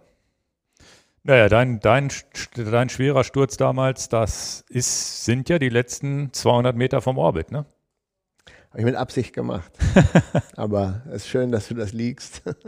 das ist auch äh, völlig okay, dass du das liegst. Und ja, ich tue mich ja nach wie vor sehr schwer mit diesem schweren Unfall ähm, abzuschließen. Es war nun mal auch so eine Sache, wo ich sage, ich war schnell unterwegs, aber ich habe keinen Hund frei rumlaufen lassen, hatte halt wirklich ein Jahr meines Lebens von der Lebensqualität dadurch verloren. Das ist schon ein Einschnitt, der nicht wenig ist.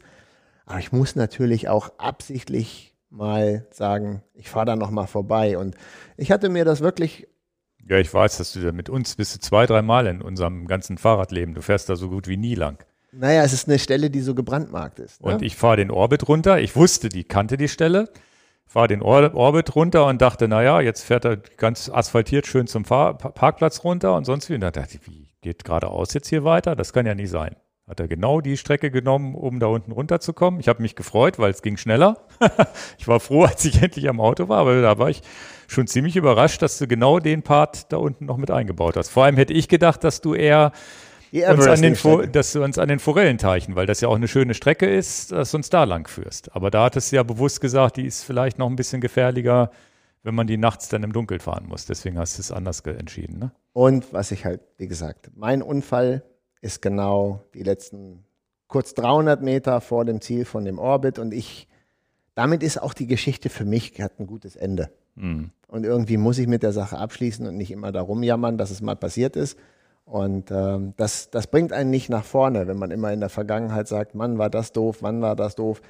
Na klar, wenn ich mit euch unter, unterwegs bin, ich glaube, das mache ich nicht so bewusst, aber Vielleicht ertappt sich der ein oder andere auch, dass er zu einer, einer Stelle mit einem schweren Unfall ungern freiwillig da vorbeifährt. Mhm. Ah, und das ist, glaube ich, auch normal in den Menschen. Ja, zumindest. nicht absichtlich da vorbeifahren, das macht man dann vielleicht dann doch nicht. Zumindest wie auf hohen Eiern. Ne? Also ich habe Strecken, La Palma zum Beispiel, diese eine Kurve, wo auf einmal Schotter lag, da fahre ich heute noch wie auf hohen Eiern vorbei und gucke. Ja, vielleicht. Ja. Die hast du immer im Kopf. Zumindest die schweren Sturzstrecken, wo, wirklich, wo ich dann wirklich auch einen Monat gehandicapt war. Oder genau. Vielleicht geht das dem einen oder anderen ja. hier als Zuhörer auch so, dass er sagt, Mensch, da hatte ich mal so ein schweres Ding, da fahre ich ungern nochmal. Ja, ja. Gut. Na gut, die, wie gesagt, Bäume, ich habe jetzt nochmal das Thema Strecken lesen, so als kleines Minithema hier hinten dran. Wie finde ich, wie finde ich dann so, ein, so eine Strecke oder was mache ich denn? Wie lese ich denn überhaupt so eine Strecke in der Abfahrt im Wald? Was gibt es da für Tricks? Haben ja, wir da überhaupt Tricks oder? Ja, aber das hatte ich ja in dem einen Abfahrtvideo und in dem Podcast auch schon mal gemacht. Das will ich nicht alles nochmal wiederholen. Im, im, letztendlich ist es Sinne schärfen, wenn man irgendwie sagt, ich fahre jetzt ja schon relativ zügig den Berg runter. Ist klar, man, man kann da nicht abgelenkt sein, Trinkflasche greifen, das wird mir auch immer nachgeworfen. Dann, wenn ich noch eine Trinkflasche bei einer Abfahrt nehmen kann, dann fühle ich mich auch sicher genug. Ansonsten lasse ich es dann auch ja, Augen offen halten, nicht irgendwo rumspielen, nicht am Garmin spielen, nicht irgendeinen Kram machen, sondern sich wirklich fokussieren, dass das jetzt ein wichtiger Teil ist und ja, letztendlich wie der Autofahrer auch. Ne? So vorausschauend fahren, wie es geht. Versuchen so früh wie möglich, gerade in Kurven, versuchen zu entdecken, was es geht. Thema Baum hatten wir jetzt ausgiebig. Und ich habe ja auch eine Vollbremsung gemacht, als ich den Baum gesehen habe. Also was wäre passiert, hätte ich nicht noch die Vollbremsung gemacht. Ja. So vorausschauen fahren, das ist, glaube ich, das Wichtige. Und natürlich auch mal gucken. Ähm, jetzt zum Beispiel auf unserem Orbit hatte man auch gemerkt, den Tag vorher im kleinen Deister zum Beispiel muss es massiv geregnet haben. Da waren viele Rinnsale, die über den Weg gingen. Da wurde viel Dreck mit auf den Weg gespült. Naja, wenn man schon merkt, wow, da hat es den Tag vorher schon ganz schön dolle ge geregnet und, und, und da sind schon Rinnsale, dann kann ich auch damit rechnen, dass vielleicht auch nochmal in paar nächsten Metern auch nochmal eine Überraschung kommt. Mhm. Ja, ja, ja, Das ist es dann schon so.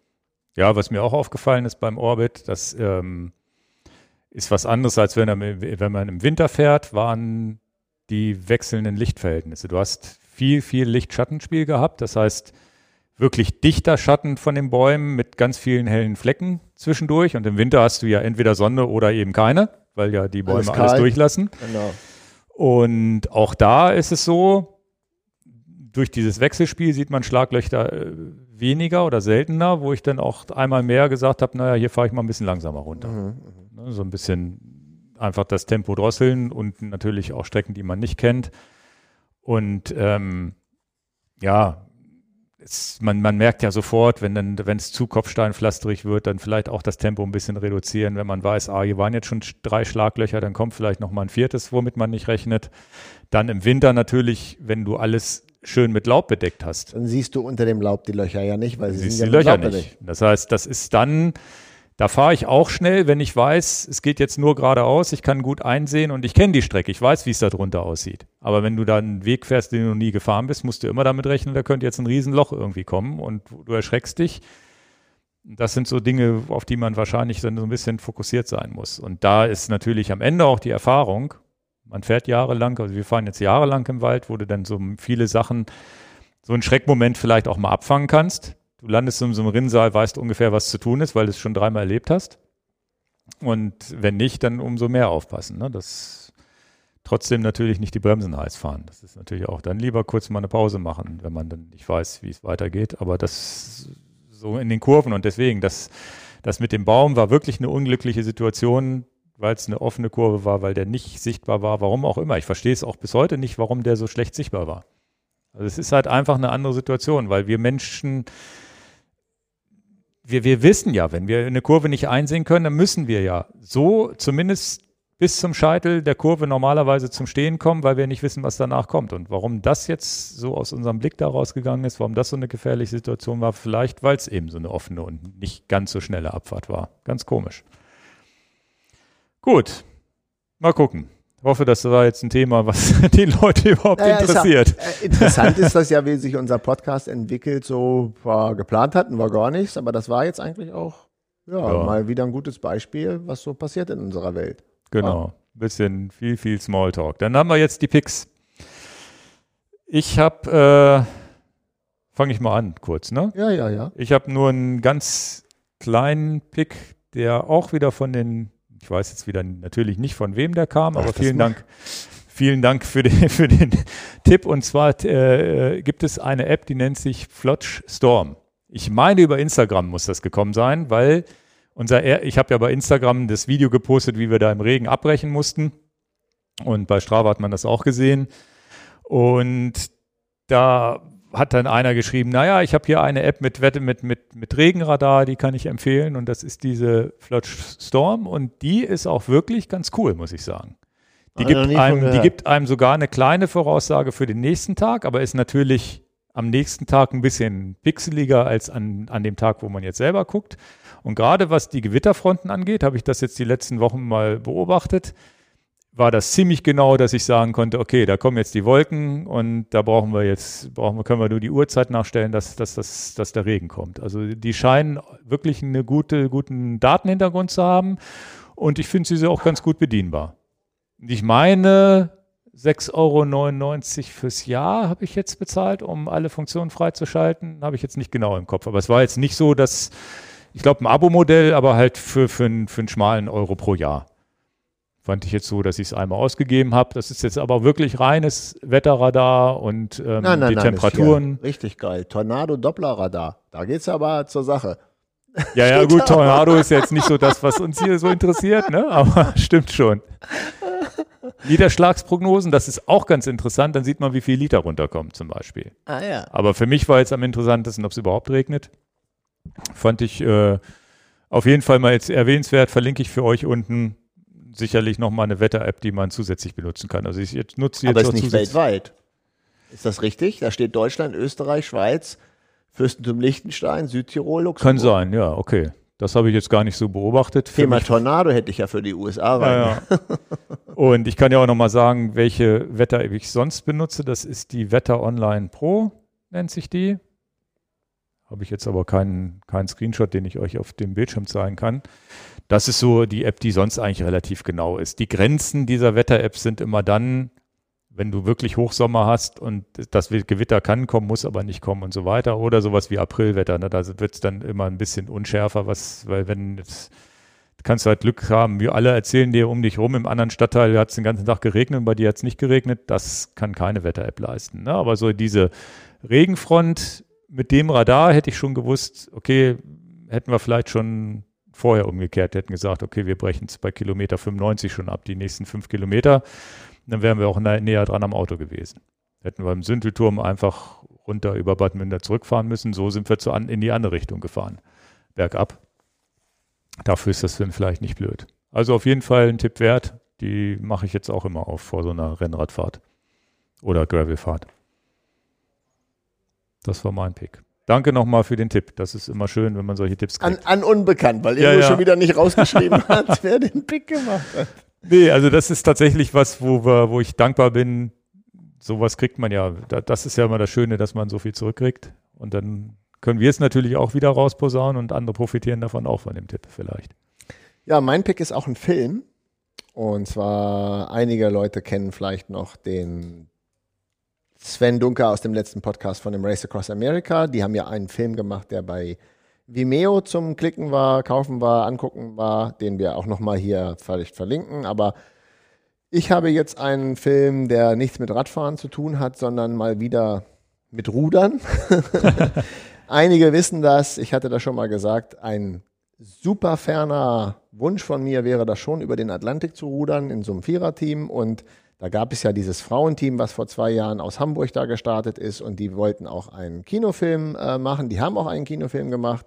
Aber dann durch diesen ganzen Lockdown-Klimbim gab es gar keine Kinosachen. Und ich habe das durch Zufall bei Amazon entdeckt, dass dieser Film bei Amazon jetzt zu kaufen und zu leihen war. Also er ist nicht kostenfrei, was ja auch fair ist. Die müssen ja auch sehen, dass sie ein bisschen Geld reinkriegen. Und dann habe ich den äh, geklickt, habe den auch wirklich gekauft für 11 Euro und runtergeladen, weil es auch mein, mein Thema ist, möchte das ja auch mal machen. Und äh, fand den wirklich gut gemacht. Also Kompliment an die vier Damen. Ich habe von denen noch leider keinen Kontakt. Der Lukas hatte die schon mal angeschrieben. Jetzt viele Grüße nach Hamburg. Der Lukas hat gar keine Reaktionen von euch, gar keine Antwort bekommen. äh, ich werde es auch nochmal probieren, vielleicht mal einen Kontakt herzustellen. Und darum geht es mir ja nur einfach nochmal aus erster Hand vielleicht ein paar Tipps zu kriegen. Da kaufst du ein Boot, da ist vielleicht der richtige Ansprechpartner für Wetter oder mhm. dieses und jenes. Es ist ja vielleicht einfach ganz schön. Hamburg, Hannover ist ja nun nicht so Lichtjahre entfernt. Ich würde mich tierisch freuen, jemanden aus erster Erfahrung mal so ein bisschen zu gucken, achte da drauf, achte da drauf, denn ähm, ich hatte mit Ingo tatsächlich auch schon mal drüber gesprochen, der Prozess ist in meiner Welt nicht ganz so einfach. Sponsorenakquise, Leute, wie, wie, wie mache ich das? Wie komme ich dahin? Es hat mit Radfahren, mit meinem Hauptbusiness gar nichts zu tun. Es ist, eine, ich hätte schon fast gesagt, auch ein Lebenstraum, mal das zu machen. Ich wollte schon immer mal über den Atlantik segeln. Das habe ich hinter mich gebracht. In der Bucketlist nennt man das ja mhm. nach Abhaken. Nun würde ich gerne mal über den Atlantik rudern, aber nicht alleine. Der Film ist mein Tipp deswegen. Wie heißt er? Ja, ich, ich glaube, Wellenbrecherin auf dem, ich, ich suche den genau raus, den Titel. Äh, das findet man dann schon. Das findet man schon. Ich suche den raus, wir verlinken den. Wir verlinken den Wellenbrecherin irgendwie so. Ja, also, also Wellenbrecherin haben sie sich ja genannt und dann, ich glaube, vier Frauen überqueren den Atlantik, so ist es als Klartext dann da drin. Ich, ich, ich verlinke den. Ich war jetzt nicht vorbereitet, nochmal in, in, meinem, in meinem Amazon Prime-Account zu gucken, wie dieser Film heißt. Das liefern wir nach blenden wir ein. Äh, also machen wir wie, unten den. Wie lang ist das der, der Film? Der ist auch zwei Stunden. Okay, und dann so von Planung und Durchführung auch, genau. auch GoPro-Aufnahmen aus dem Boot und solche genau, Sachen? richtig gut. Okay. Also man muss natürlich so einen Hang dazu haben, irgendwie verrückte Sachen mal als Dokumentation zu gucken. Und es ist natürlich eine super verrückte Sache, aber deswegen interessiere ich mich auch dafür, weil es was nicht so ganz Banales ist. Ja. ja. Manche halten ja 200 Kilometer. Ich habe ja das T-Shirt hier an, ne? Nein, verrückt bin ich nicht. es geht mir gut. was, was steht denn hier genau drauf? Ja, 200 Kilometer, das stimmt, das stimmt. Auf meinem Rad, ja, an einem Tag, nö, mein Hintern geht es gut, nein, ich bin nicht verrückt, ja, ich weiß, du willst nicht mal so weit mit dem Auto fahren. Ja, genau. Ich habe ein Superman-T-Shirt. Ja, ja. Ich habe extra zum Orbit, habe ich gesagt, das 200 Kilometer T-Shirt, was der Hörer natürlich nicht sieht, aber jetzt hast du es ja, haben wir es ja ein bisschen vorgelesen. Ich weiß auch nicht mehr, wo es das gibt. Muss man den Text googeln, um, um diesen, um, gibt es glaube ich so ein paar Hersteller, die das irgendwo auf T-Shirts Also Superman-T-Shirts gibt es bei Warner Brothers. Gut. Ja, ich werde ja manchmal gefragt, wo, die, wo irgendwelche T-Shirts her sind und ich habe vergessen das aber immer oder ich kriege die geschenkt von meiner Frau netterweise. Deswegen, hier, das hier habe ich jetzt den, den Dings gar nicht gefunden. Gibt es auch mit 300 und 500 Kilometern, glaube ich. nee, ähm, ja, das war, das war die Strecke, äh, ja, ein bisschen, bisschen Smalltalk zum Orbit und so weiter. Ich hoffe, interessant für alle. Mal sehen, was wir wieder als nächsten Gast hier einladen. Genau. Und ähm, ja, was? was steht jetzt an? Ich werde jetzt was, erstmal. sondern wen wir. Wen vor allem, genau. Nicht was. Welches Thema wahrscheinlich. Und jetzt erstmal ausruhen von dem Ganzen. Ich, ich, ich, Idiot bin ja natürlich auch am Wochenende mich überreden lassen, da noch so eine Koppeleinheit mit Radfahren und 20 Kilometer Laufen zu machen. Was die Leute jetzt nicht sehen, weil ich ja hier die ganze Zeit gemütlich sitze. Wenn ich aufstehe, dann humpel ich hier ganz schön raus aus dem Raum. Ich, also jetzt muss auch wirklich mal zwei Wochen Pause her oder locker. Radfahren vielleicht her. Mal gucken. Also es, dieser, dieser Orbit steckt einem auch schon ein paar Tage in den Knochen, das muss man schon sagen. Das ist schon krasses Ding. Gut, also viel Spaß an alle und Hut ab an alle, die den noch in Angriff nehmen und natürlich auch jeden anderen Orbit. Ich glaube, die sind alle nicht einfach zu fahren. Ich bin gespannt, was wir noch machen, orbitmäßig. Und dann werden wir ja bald anfangen zu scouten, die nächste Strecke, ne? Genau, Ja. das ist ein voller. Wir haben ja schon eine Strecke ein bisschen gescoutet Ja. und das bleibt aber das totale Geheimnis, wie der Deister Orbit nächstes Jahr aussieht. Da Wie lange geht jetzt diese Orbitwertung noch? Bis September, ne? Also es ist ja insgesamt zehn Wochen und wann hat es angefangen? Letzte Woche im Mai, ne? Ja. Ja, ja, denke mal. ja. Aber da sind wir dann im Urlaub, das heißt, da wird nichts mehr, nichts mehr passieren. Ja, alles klar. Dann bis zum nächsten Mal. Macht's gut. Tschüss. Tschüss.